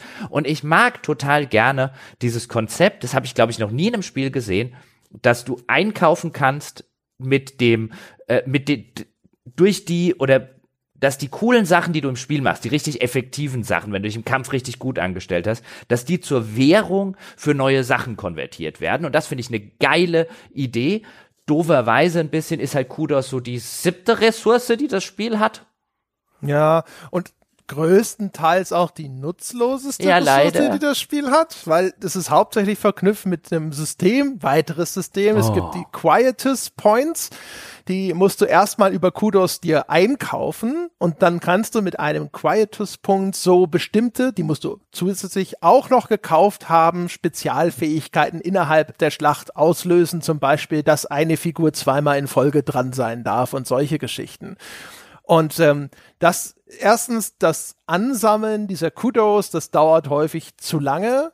Und zum Zweiten, eh, zumindest wenn man es jetzt erstmal im ersten Durchgang auf no normal spielt, kommt man auch so ganz gut klar, weil es auch wieder so ein System ist, wo das Entwicklerteam nicht genau wissen kann, wie viele hat er denn zur Verfügung, was hat er sich eingekauft, also muss das auch alles ohne funktionieren, was dazu geführt hat, dass ich glaube ich vielleicht zweimal irgend so ein Quietus-Ding benutzt habe und auch nur um das System auszuprobieren. Ah, ich habe das laufend benutzt, da machst du ja sehr schnell das Spiel kaputt mit. Ich hatte, wie gesagt, ich habe hier und da mal, ich habe vor allem mit den Kudos habe ich ähm, diese Medaillen gekauft, als die dann angeboten wurden, um halt meine Einheiten zu befördern. Ich hatte halt immer alles gekauft. Hast du ordentlich Kudos gesammelt? Anscheinend, ja. Also ich, ähm, äh, weißt du, wenn du, wenn du ein paar zu wenig hast, hast du halt einen dieser, habe ich dann halt schnell mal so eine von den, von diesen, von diesen Übungsschlachten gegrindet. Äh, warum man das generell machen muss, be beziehungsweise machen muss, wenn man was Bestimmtes möchte. Dazu dann, dann später mehr. Aber ich habe die immer eingekauft und die sind teilweise, äh, sind teilweise Game-Breaking.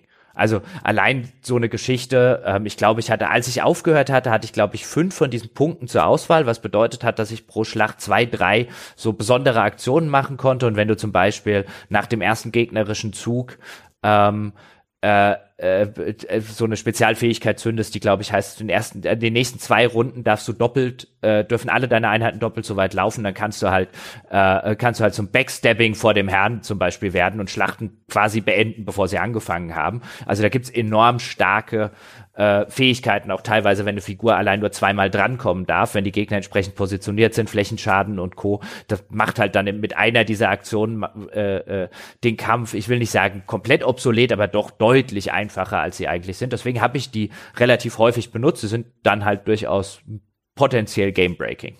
Sollte man halt okay, halt ich habe die, wie gesagt, ich habe die eigentlich nur immer so pro forma benutzt. Fand ich habe die halt Schwierigkeitsgrad für die, eigentlich ganz angenehm, ich hab die so halt für, war. Okay, ich habe die halt, also wo ich sie super gerne benutzt hat, war in den Übungsschlachten, wenn du die grinden willst, weil das verkürzt die Schlacht von irgendwie zehn Minuten auf eine. Ja, das kann ich mir gut vorstellen. Ah, und äh, die sind eh nicht anspruchsvoll, also zumindest fand ich sie nicht. Aber dazu dann, dann später mehr reden wir erstmal über das grundsätzliche Kampfsystem. Ja, genau. Ach so, Anmerkung, das mit den Kudos in Project Gotham Racing, dem Rennspiel, da gab's das auch schon. Da hast du Kudos gekriegt für coole Drifts und hm. solche Geschichten. Okay. Genau, also Kampfsystem Triangle Strategy. Im Grunde genommen kann man, die Leute, die so eine Art Spiel schon mal gespielt haben, wissen eigentlich schon Bescheid, aber für alle, die es nicht kennen, das Spielfeld ist hier in Quadrate eingeteilt und es startet erstmal mit der Positionierung deiner Truppen. Es gibt Felder, die sind markiert auf diesem Spielfeld. Dort kannst du deine Truppen zum Start aufstellen. Manchmal ist das nur ein Ort, manchmal darfst du sie auch an mehreren Orten auf dieser Karte in Stellung bringen und dann musst du halt überlegen, wen stelle ich denn wo hin. Also zum Beispiel, ähm, starke Einheiten, die auch irgendwie Schaden vertragen, stellst du vielleicht nach vorne. Fernkampfeinheiten, Einheiten, die sowieso weit laufen können, die stellst du nach hinten. Häufig willst du deine Einheiten auch nicht zu weit auseinanderziehen, dass da einer irgendwo ganz alleine steht und dann hinterher umzingelt werden kann von Gegnern oder solche Geschichten. Das sind so die Erwägungen, die man dabei berücksichtigen muss. Das ist relativ typisch. Die Einheiten haben natürlich alle unterschiedliche Fähigkeiten und unterschiedliche Aufgaben. Hab eins schon genannt. Es gibt eine Erador zum Beispiel ist der klassische Tank. Das ist eine Figur, der, der ist bullig, hat ein großes Schild, der kann unglaublich viel Damage schlucken. Den kannst du dann auch genau in diese Richtung zum Beispiel hochleveln. Und dann hast du halt eben Fernkampfeinheiten wie deine Magier oder Huette, die auf so einem Falken reitet und ein Bogenschützin ist äh, du hast die typischen Allround-Kämpfer, ne, also wie unsere Hauptfigur, der Serenoa mit seinem Schwert, der kann auch ordentlich Damage austeilen, so und mit diesen Archetypen agierst du dann eben auf diesem Spielfeld gegen unterschiedlich große Gruppen von Gegnern, die dann auch entsprechend im Laufe des Spiels immer buntere Einheitenmischungen gegen dich zu Felde führen. Ja, und ähm, äh, auf der positiven Seite, um das gleich mal hervorzuheben, ist, sind für mich zwei Sachen, nämlich erstens, dass ähm, die Maps zumindest im, im Storyverlauf, also es gibt schon einige Schlachten, äh, die man schlagen muss, ähm, gerade wegen der Hauptstory, also ohne diese Übungsgefechte, die wirken alle handgemacht.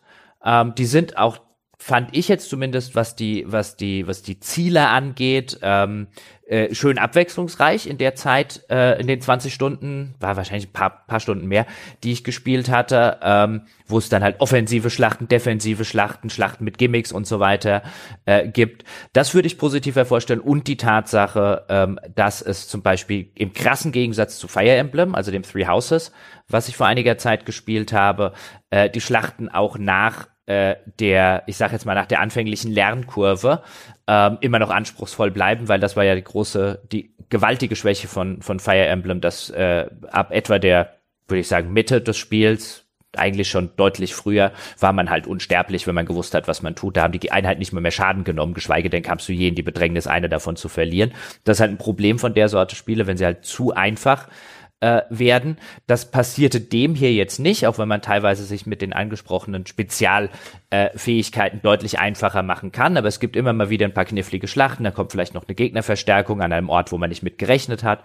Das alles ist unter dem Strich cool gemacht. Also ich verstehe jetzt zum Beispiel total, wenn jetzt André es unterm Strich sagt, der mag das Kampfsystem mehr als ich. Es hat halt eine Sache, die ich hasse, wie die Pest und von der ich festgestellt habe, das kann ich kein, kein ganzes Spiel lang spielen. Und das ist die Tatsache, dass das Spiel enorm, wie viel Wert auf die Positionierung der Charaktere liegt in, in, in, Relation zu, in welche Richtung sie gucken, weil Angriffe von hinten extra Schaden machen. Und wenn auf der anderen Seite, also vorne noch jemand steht, dann kommen äh, und von hinten du einen, einen Backstep äh, reinbekommst oder dem Gegner einen gibst, dann wird nicht nur der Backstep gezählt, sondern dann bekommt der vorne auch noch mal eine freie Attacke, um so ein Umzingeln äh, zu simulieren.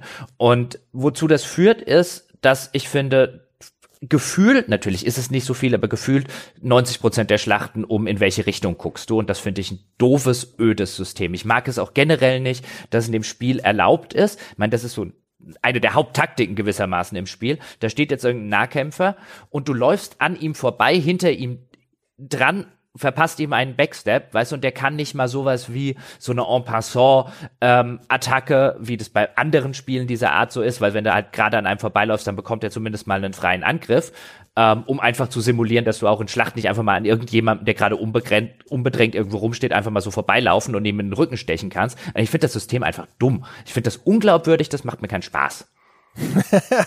ich mochte es gerne. Ich finde es gerade gut an der, an dem Spiel, dass die Positionierung auf dem Schlachtfeld, dass das durchaus eine Rolle spielt.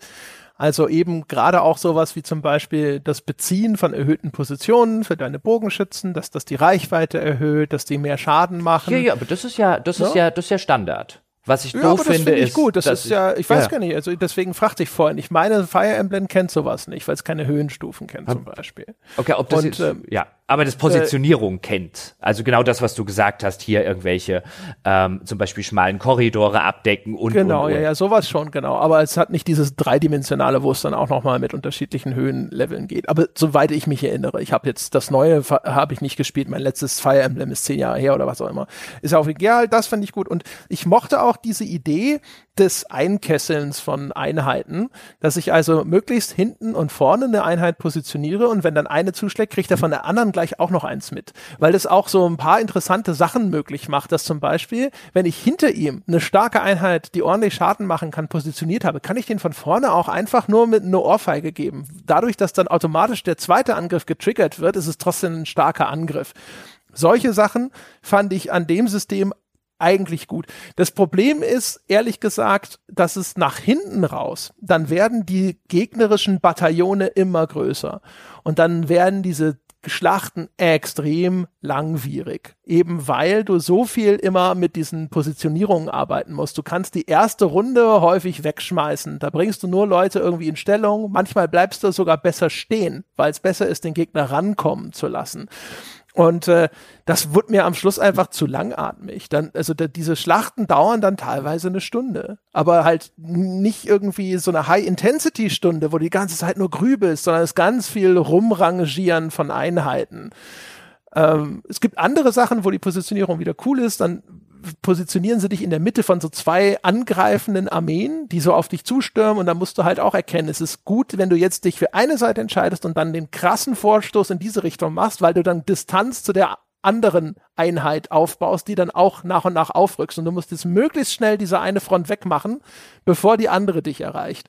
Und all solche, solche Sachen, die fand ich echt cool in dem Spiel aber es ist halt echt langatmig. Das Gute ist, es war immer angenehm fordernd, aber ich habe nie mehr als zwei, drei Anläufe gebraucht, weil wenn ich, wenn ich so eine Stundenschlacht, wenn ich das jetzt irgendwie zigmal hätte spielen sollen, da hätte ich keinen Bock drauf gehabt, sondern das war immer so, ich habe das angefangen und manchmal war es dann so, dass ich gedacht habe, ah, okay, ich habe jetzt habe ich verstanden, was hier von mir verlangt ist, was der strategische Kniff sein soll. Nach 15 Minuten und dann habe ich die halt nochmal neu gestartet, weil ich vorher irgendwie mich falsch äh, entschieden habe.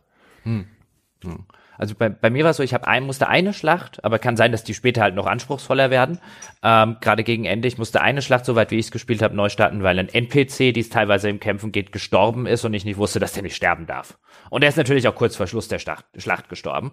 Äh, war vielleicht mein Fehler, vielleicht habe ich das irgendwo in einem, in einem der Bildschirme äh, überlesen, dass das hier so ist und der NPC hier nicht draufgehen darf. Ähm, und dann habe ich mich ein bisschen geärgert, dass ich die ganze Zinnober nochmal spielen musste. Ähm, ansonsten fand ich keine einzige Schlacht. Ich habe jetzt auf normal gespielt, keine einzige Schlacht schwierig, sondern einfach nur langwierig. Und diese, diese Friemel- und Fummelarbeit, dass du nach jedem Zug auch nochmal ähm, auswählen musst, in welche Richtung deine Figur guckt, weil mir geht's weniger um die Positionierung der Figuren. Eine gute Strategiespiel arbeitet sehr viel mit Positionierung äh, der Figuren, sondern dass du auch jedes Mal diese verdammte Blickrichtung im Auge haben musst und immer überlegen musst, kommt jetzt irgendwie der Gegner da hinten, hat er es noch, äh, kann der weit genug sich bewegen, um an mir vorbei in meinen Rücken reinzulatschen? Und ich finde, die Schlachten aus meiner Wahrnehmung war zu 90 Prozent bestand der Schwierigkeitsgrad daran, die Einheiten so zu positionieren, dass sie in eine Richtung gucken, dass von hinten sie äh, oder dass sie nicht in die Mangel genommen werden können.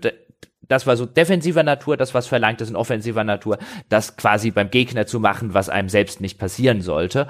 Und nach etwa 20 Stunden, äh, wie ich schon erwähnt habe, die Geschichte plätscherte so vor sich hin und ich habe das Writing nicht mehr ertragen. Und auf der anderen Seite fand ich die Kämpfe halt einfach nur langwierige Fummelei ohne inhärenten, ohne für mich inhärent spaßigen Anspruch gewissermaßen, weil ähm, es immer wieder auf dieses, weil dieses Backstabbing und das in die Mangel nehmen halt so ultra stark ist, dass es ständig darauf hinausläuft.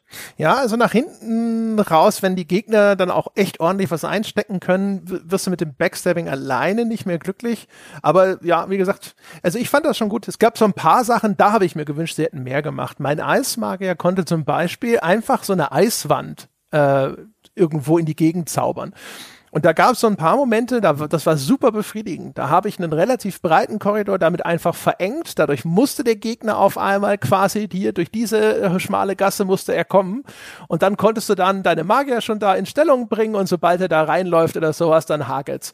Und solche Sachen waren cool, aber es gab wenig eigentlich außer hier Feuer und Eis, die so ein bisschen ähm, Territorium auf einmal verbieten. Ne? Äh, gibt ja so Denial of Area Attacks, nennt man das im Englischen. Ne? Du kannst auch irgendwo mit diesen Feuerzaubern, wenn der Untergrund entsprechend ist, kannst du da Feuer auslösen und dann müssen sie entweder drum rumlaufen oder wenn sie durchlaufen, nehmen sie Schaden oder ich glaube, wenn sie drin stehen bleiben. Das fand ich auch ein bisschen blöd, dass das nicht irgendwie, dass sie dann einfach so unbeschadet durchlaufen können, sie dürfen nur nicht drin stehen bleiben. Da hätte ich mir mehr gewünscht. Und nach hinten raus, wurde es dann tatsächlich, äh, dann da, da stimme ich dann hinterher mit dir überein. Ich habe am Anfang noch sehr viel einfach Sachen gehabt.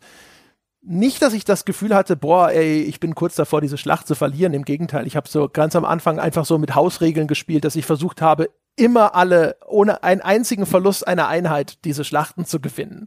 Nicht, weil das nötig wäre im Spiel. Du hast keinerlei Nachteile davon, außer dass ab dem Moment, wo die Einheit fällt, sie nicht mehr mitlevelt. Aber ansonsten ist es Schnurz und später musst du dann auch Verluste in Kauf nehmen. Aber solche Sachen habe ich die ganze Zeit gemacht, weil ich das halt einfach irgendwie nett fand. Das war eine angenehme Methode, den Anspruch ein bisschen hochzudrehen, äh, der, der nicht per se durch ein festes Regelkorsett vorgegeben war. Nach hinten raus wurde es dann ein bisschen mühsam. Und vor allem das Schlimmste bei mir war, die allerletzte Schlacht im Spiel war eine von denen, die als Zielsetzung nur haben, dass der gegnerische Kommandant fallen muss, damit du gewinnst. Und das sind eigentlich, davon gibt es ein paar in dem Spiel. Und gerade wenn es dann nach hinten raus mit so richtig vielen Einheiten ist, ist das eigentlich nur so ein Boss-Rush. Das heißt, du nimmst deine ganze Mannschaft und stürmst auf den zu und ballerst so viel Schaden halt rein, wie es nur geht. Ja, die hatte auch, glaube ich, noch ein eine Zusatz, das war kein Zeitlimit, aber es ist egal, auf jeden Fall. Gab noch einen anderen Grund, warum ich, warum das die absolut ideale Strategie war. Einfach hin, richtig viel Schaden auf diese eine Figur drauf und auf einmal steht da Victory. Und das war so unbefriedigend. Das war so billig, ja, weil das halt einfach, das ist halt Strunz, das ist halt einfach hinrennen und draufballern. Und das als, als der, die, die finale Konfrontation, boah, das war sehr ärgerlich. Ja, und jetzt komme ich zumindest zu dem Punkt, der es mir dann endgültig äh, äh, verlitten hat, das Spiel zu spielen. Denn in diesen Schlachten darf man in der Regel so etwa zehn seiner Einheiten benutzen. Ähm, es gab, glaube ich, die eine oder andere mit elf, die ich mal hatte. Dann gab es aber auch welche mit acht oder mit neun. Also irgendwo in dem Dreh darf man normalerweise ja, diese so Anzahl. Sieben bis zwölf. Okay, ich weiß gar nicht, ich hatte bestimmt auch eine Zwölfer, ähm, äh, wahrscheinlich in einem von diesen Übungsschlachten. Ähm, aber das ist so etwa das, äh, was man hat. Und jetzt gibt es aber im Laufe des Spiels bis zu 30 Figuren, die du haben darfst und haben kannst. Natürlich dann, glaube, alle kannst du in einem Spieldurchgang nicht haben, weil sie sich gegenseitig äh, manche davon ausschließen. Aber du hast auf jeden Fall ein gutes zwei Dutzend äh, Einheiten schon relativ zeitig im Spiel. Und die Einheiten bekommen ausschließlich dadurch Erfahrung, dass sie im Kampf etwas aktiv machen. Also nicht wie bei Fire Emblem zum Beispiel, wo eine Einheit auch Erfahrungspunkte kriegt, wenn sie angegriffen wird. Hier geht es wirklich nur um aktive Aktionen, beziehungsweise ja um irgendetwas wie angreifen, wie eine Spezialfähigkeit ausführen, einen Zauberspruch zaubern und so weiter und so fort. Dafür gibt es Erfahrungspunkte. Wenn man genug gesammelt hat, steigt man ein Level auf. Dafür, dass man die Schlacht mitgemacht hat, gibt's 0,0. Ähm, dadurch, dass man angegriffen wird und so weiter, gibt's auch nichts. So, nun ist das aber so, dass viele von den Figuren, die du im Laufe des Spiels bekommst, also die nicht zu deiner Kerntruppe, die dann auch in den Abstimmungen und so weiter dabei ist, die man von Anfang an hat, die also als erstes die Möglichkeit haben, auch aufzuleveln, viele von denen, die du bekommst, sind situative Charaktere. Es gibt zum Beispiel einen, ich glaube Jens heißt der, Jens, oder? Jens, Jan? Ist, ist das der Schmied, der Fallen stellen Ja. kann? Ja, dann heißt er Jens. Jens, genau. Ähm, und Jens ist je nach Karte, was du halt gerade in den Story Battles vorher, gut, du siehst dann vorher die Map und so weiter, ähm, aber je nach Karte ist der entweder super ähm, und äh, äh, sorgt dafür, dass du das Ding halt in der Hälfte der Zeit äh, richtig dominierst, oder er ist halt völlig unbrauchbar, weil die Fallen fand ich nie sonderlich interessant bei ihm, aber der kann Leitern bauen.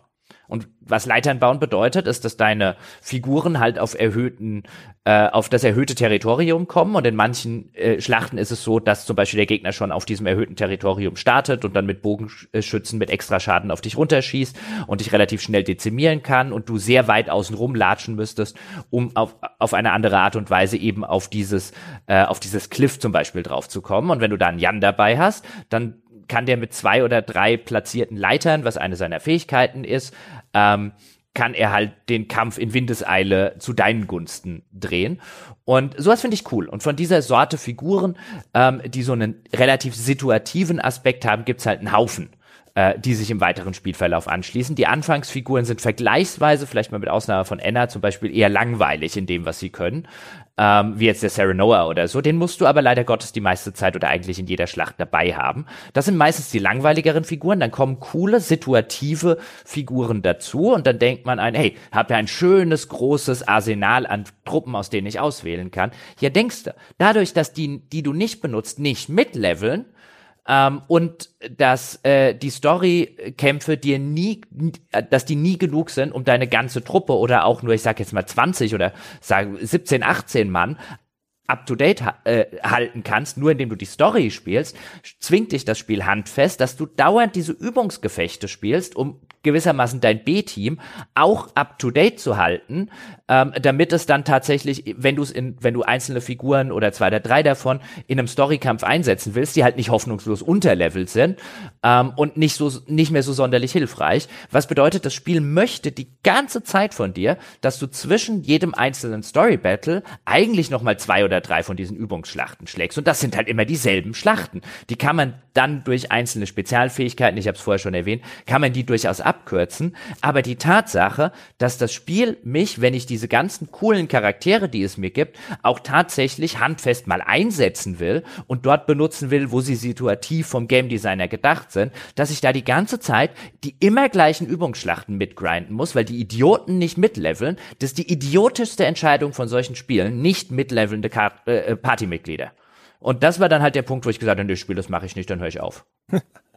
Ja, also ich finde es auch doof, weil das äh, tatsächlich dazu führt, dass man diese Figuren einfach nicht äh, vernünftig einsetzen kann. Ich habe dann einfach diese Figuren nicht benutzt.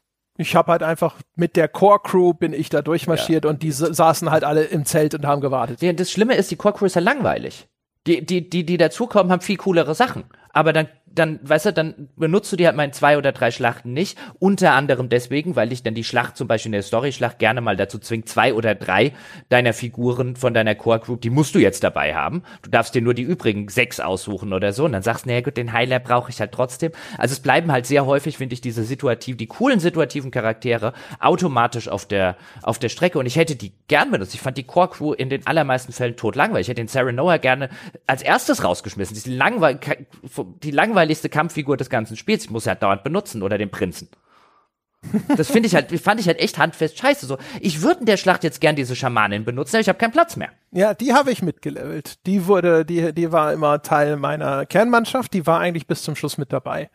Da muss, man muss halt dann immer, also zumindest meiner Meinung nach, sich entscheiden, wer sollen denn jetzt die sein für diesen Durchlauf. Das Spiel ist ja auch eines von denen, die irrigerweise, was mich angeht, glauben, sie werden mehrfach gespielt. Ne? Und dann so, ja, aber du kannst ja einen zweiten Durchlauf, machst Ja. es dann bestimmt mit denen so. Zweiter Durchlauf, köstlich. Ach du Schlingel. Ja, aber we weißt du, was ich halt null verstehe, also was ich halt, ich verstehe es schon, es ist halt dummes, schlechtes Game Design, ist halt die Tatsache, wenn das Spiel jetzt hingehen würde und sagt, hier hast du 30 Figuren oder 28 oder wie viel es dann pro Durchlauf auch immer sein mögen und du musst dich jetzt halt entscheiden, welche davon ist dein, welches davon ist dein Kernteam, dann würde ich sagen, ein, ey, wäre mir zwar lieber, ich müsste nicht, aber okay, Spiel, das willst du von mir. Aber was das Spiel hier ja macht, ist, du musst dich jetzt entscheiden. Außer ich habe dir hier diese Grinding-Möglichkeit gegeben. Kannst du oft machen, wie du willst. Ja, wenn du wenn du dich nicht entscheiden willst, dann spiel halt die immer gleichen langweiligen Schlachten halt 50 Mal, damit dein Team up to date gelevelt ist. Und da denke ich mir halt, also weißt du, wenn du willst ja offensichtlich nicht sagen, Du musst dich entscheiden. Du willst mir offensichtlich die Möglichkeit geben, zu sagen, nee, ich entscheide mich nicht, ich will alle up to date halten. Und dann gibst du mir aber als einzige Option, das zu machen, den sinnlosesten, langweiligsten Scheißgrind, den man sich vorstellen kann. Und da denke ich mir, was ist denn das für ein bescheuertes Game Design? Dann lass doch gleich von Anfang an alle Figuren mitleveln. Wie das zum Beispiel Fire Emblem macht. Das zwingt mich nicht zu so einem Mist. Das, äh, was noch viel, was noch so ein bisschen dazu kommt, ist, was echt dann extra idiotisch ist. Ich habe das New Game Plus dann nach, äh, hinterher sogar mal angefangen.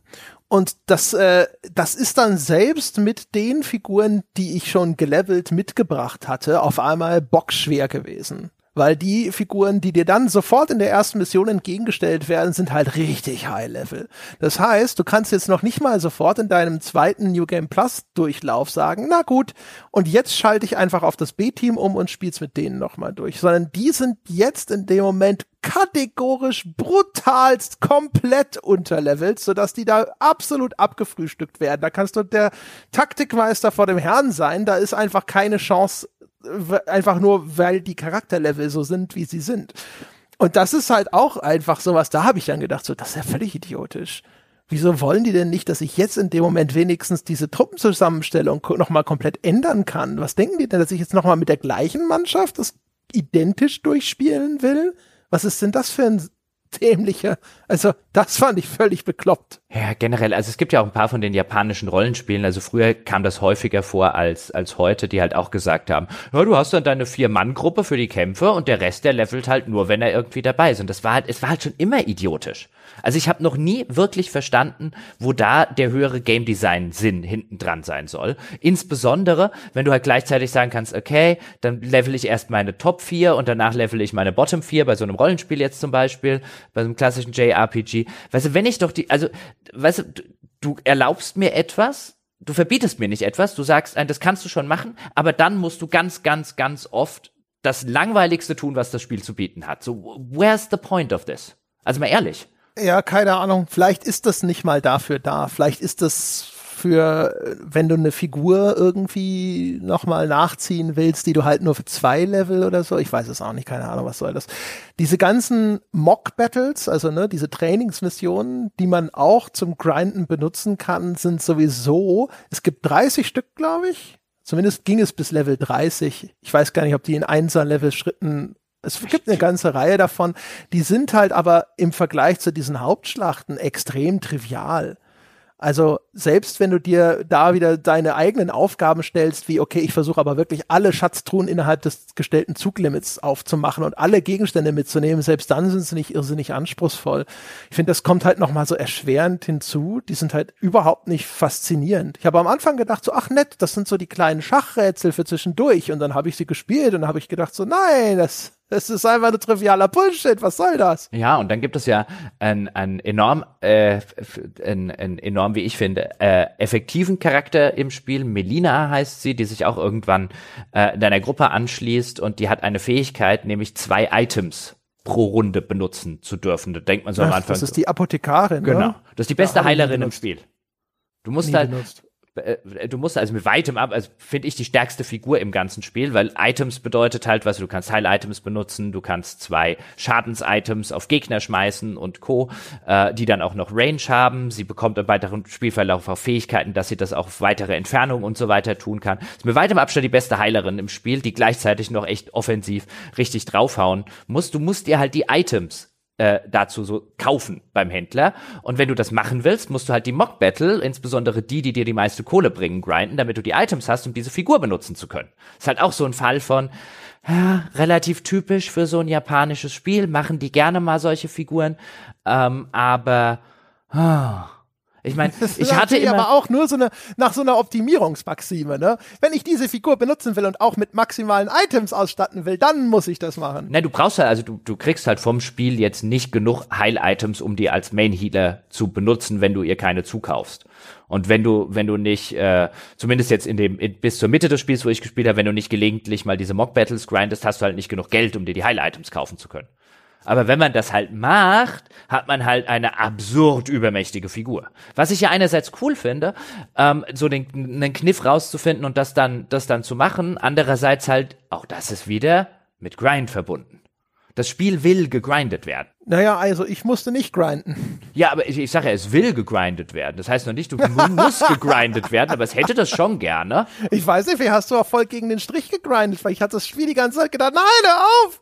Das glaube ich, es kamen ja ständig irgendwelche von diesen Mock-Battles dazu. Und du brauchst sie ja nicht. Du brauchst die Mock-Battles ja für nichts anderes als entweder Kohle, um dir eben für sowas wie Melina die Items zu, zu leisten, oder ähm, äh, um, um andere Figuren eben auf dein Level zu bringen. Also ich hatte nicht eine einzige Notwendigkeit, meine Hauptgruppe zu, lev äh, zu leveln in diesen Übungsbattles. Die werden ansonsten jetzt, die sind nur dafür da. Also ich habe die nur zum Level meiner Hauptgruppe benutzt. Echt? Warum musstest du deine Hauptgruppe leveln? Ja, weil du deine Hauptgruppe ja leveln musst. Nee, ich musste die in den Mock Battles nie leveln. Ich habe da meist, ich habe da eigentlich immer das B-Team benutzt. Irgendwann wurden es mir nur zu viele Leute fürs B-Team. Wie gesagt, ich habe sie nur dafür benutzt.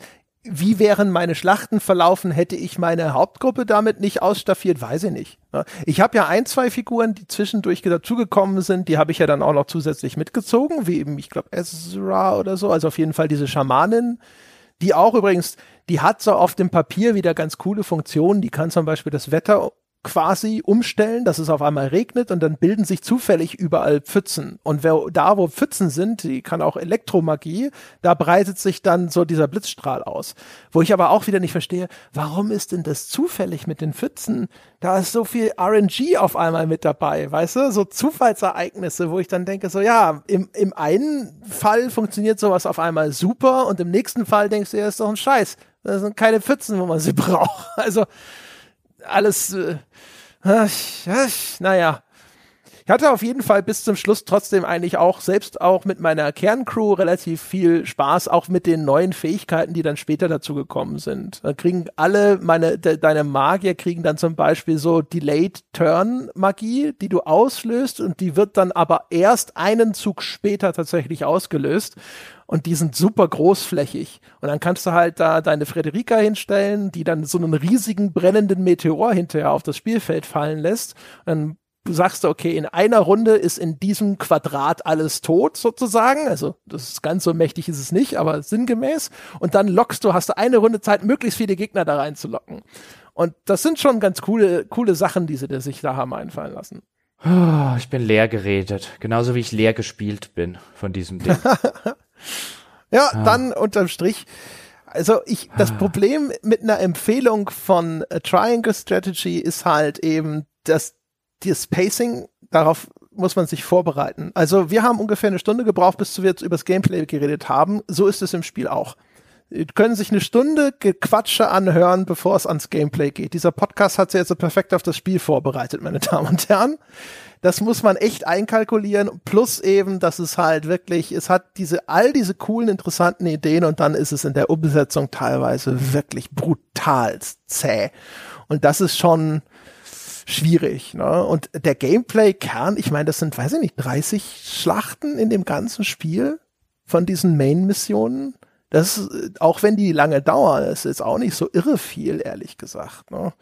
Von daher, so einer vollumfänglichen, vor allem Vollpreisempfehlung von einem 60-Tacken-Spiel kann ich mich da trotzdem nicht durchringen. Aber wenn es denn mal günstiger zu haben ist und wenn man unter diesen Vorzeichen bereit ist, zu sagen, ja, ich will kein Taktikspiel, ich will eine Visual Novel mit Taktikunterbrechungen, ja, dann kann man das tun. Ja, ich stelle vor allen Dingen fest jetzt an Triangle Strategy, dass ich mit äh, Fire Emblem Three Houses vielleicht im Kontext seines äh, Genres, was japanisch angehauchte Taktik, Schrägstrich, Rundenstrategiespiele angeht, vielleicht ein bisschen zu hart ins Gericht gegangen bin. Ja? das hatte durchaus seine, seine, seine handfesten Schwächen. Ein paar davon hatte ich hier jetzt ja auch erwähnt und die kann man im entsprechenden Podcast nachhören. Aber ich dachte mir, also es hat so angefangen, so nach vielleicht fünf, sechs Stunden so erstmal den Gedanken zu kommen, ein Fire Emblem hat dir schon mehr Spaß gemacht und dann wurde es halt hinten raus ähm, immer deutlicher und äh, ich finde das in, in nahezu, nicht in allen, aber nahezu allen Belangen halt kolossal äh, unterlegen einem, einem Gegner, der, der, oder einem Konkurrenzspiel, das nicht in allen, aber in vielerlei Hinsicht vergleichbar ist. Also bei Fire Emblem war es durchaus so, so dämlich wie da teilweise das Storytelling und so weiter war, so, so sehr sind mir einzelne Figuren ans Herz gewachsen durchaus, ähm, auch auf einer emotionalen Ebene und hier sind mir alle einfach scheißegal. Ähm, bei Fire Emblem wollte ich bis zum Ende auch wissen, ähm, auch wenn teilweise die Story Hanebüchner Crap war, wie es ausgeht oder wie es weitergeht, was mit meinen Figuren passiert. Selbst das Ganze ähm, das Ganze, das, das hat ja so eine Art Hogwarts-Szenario.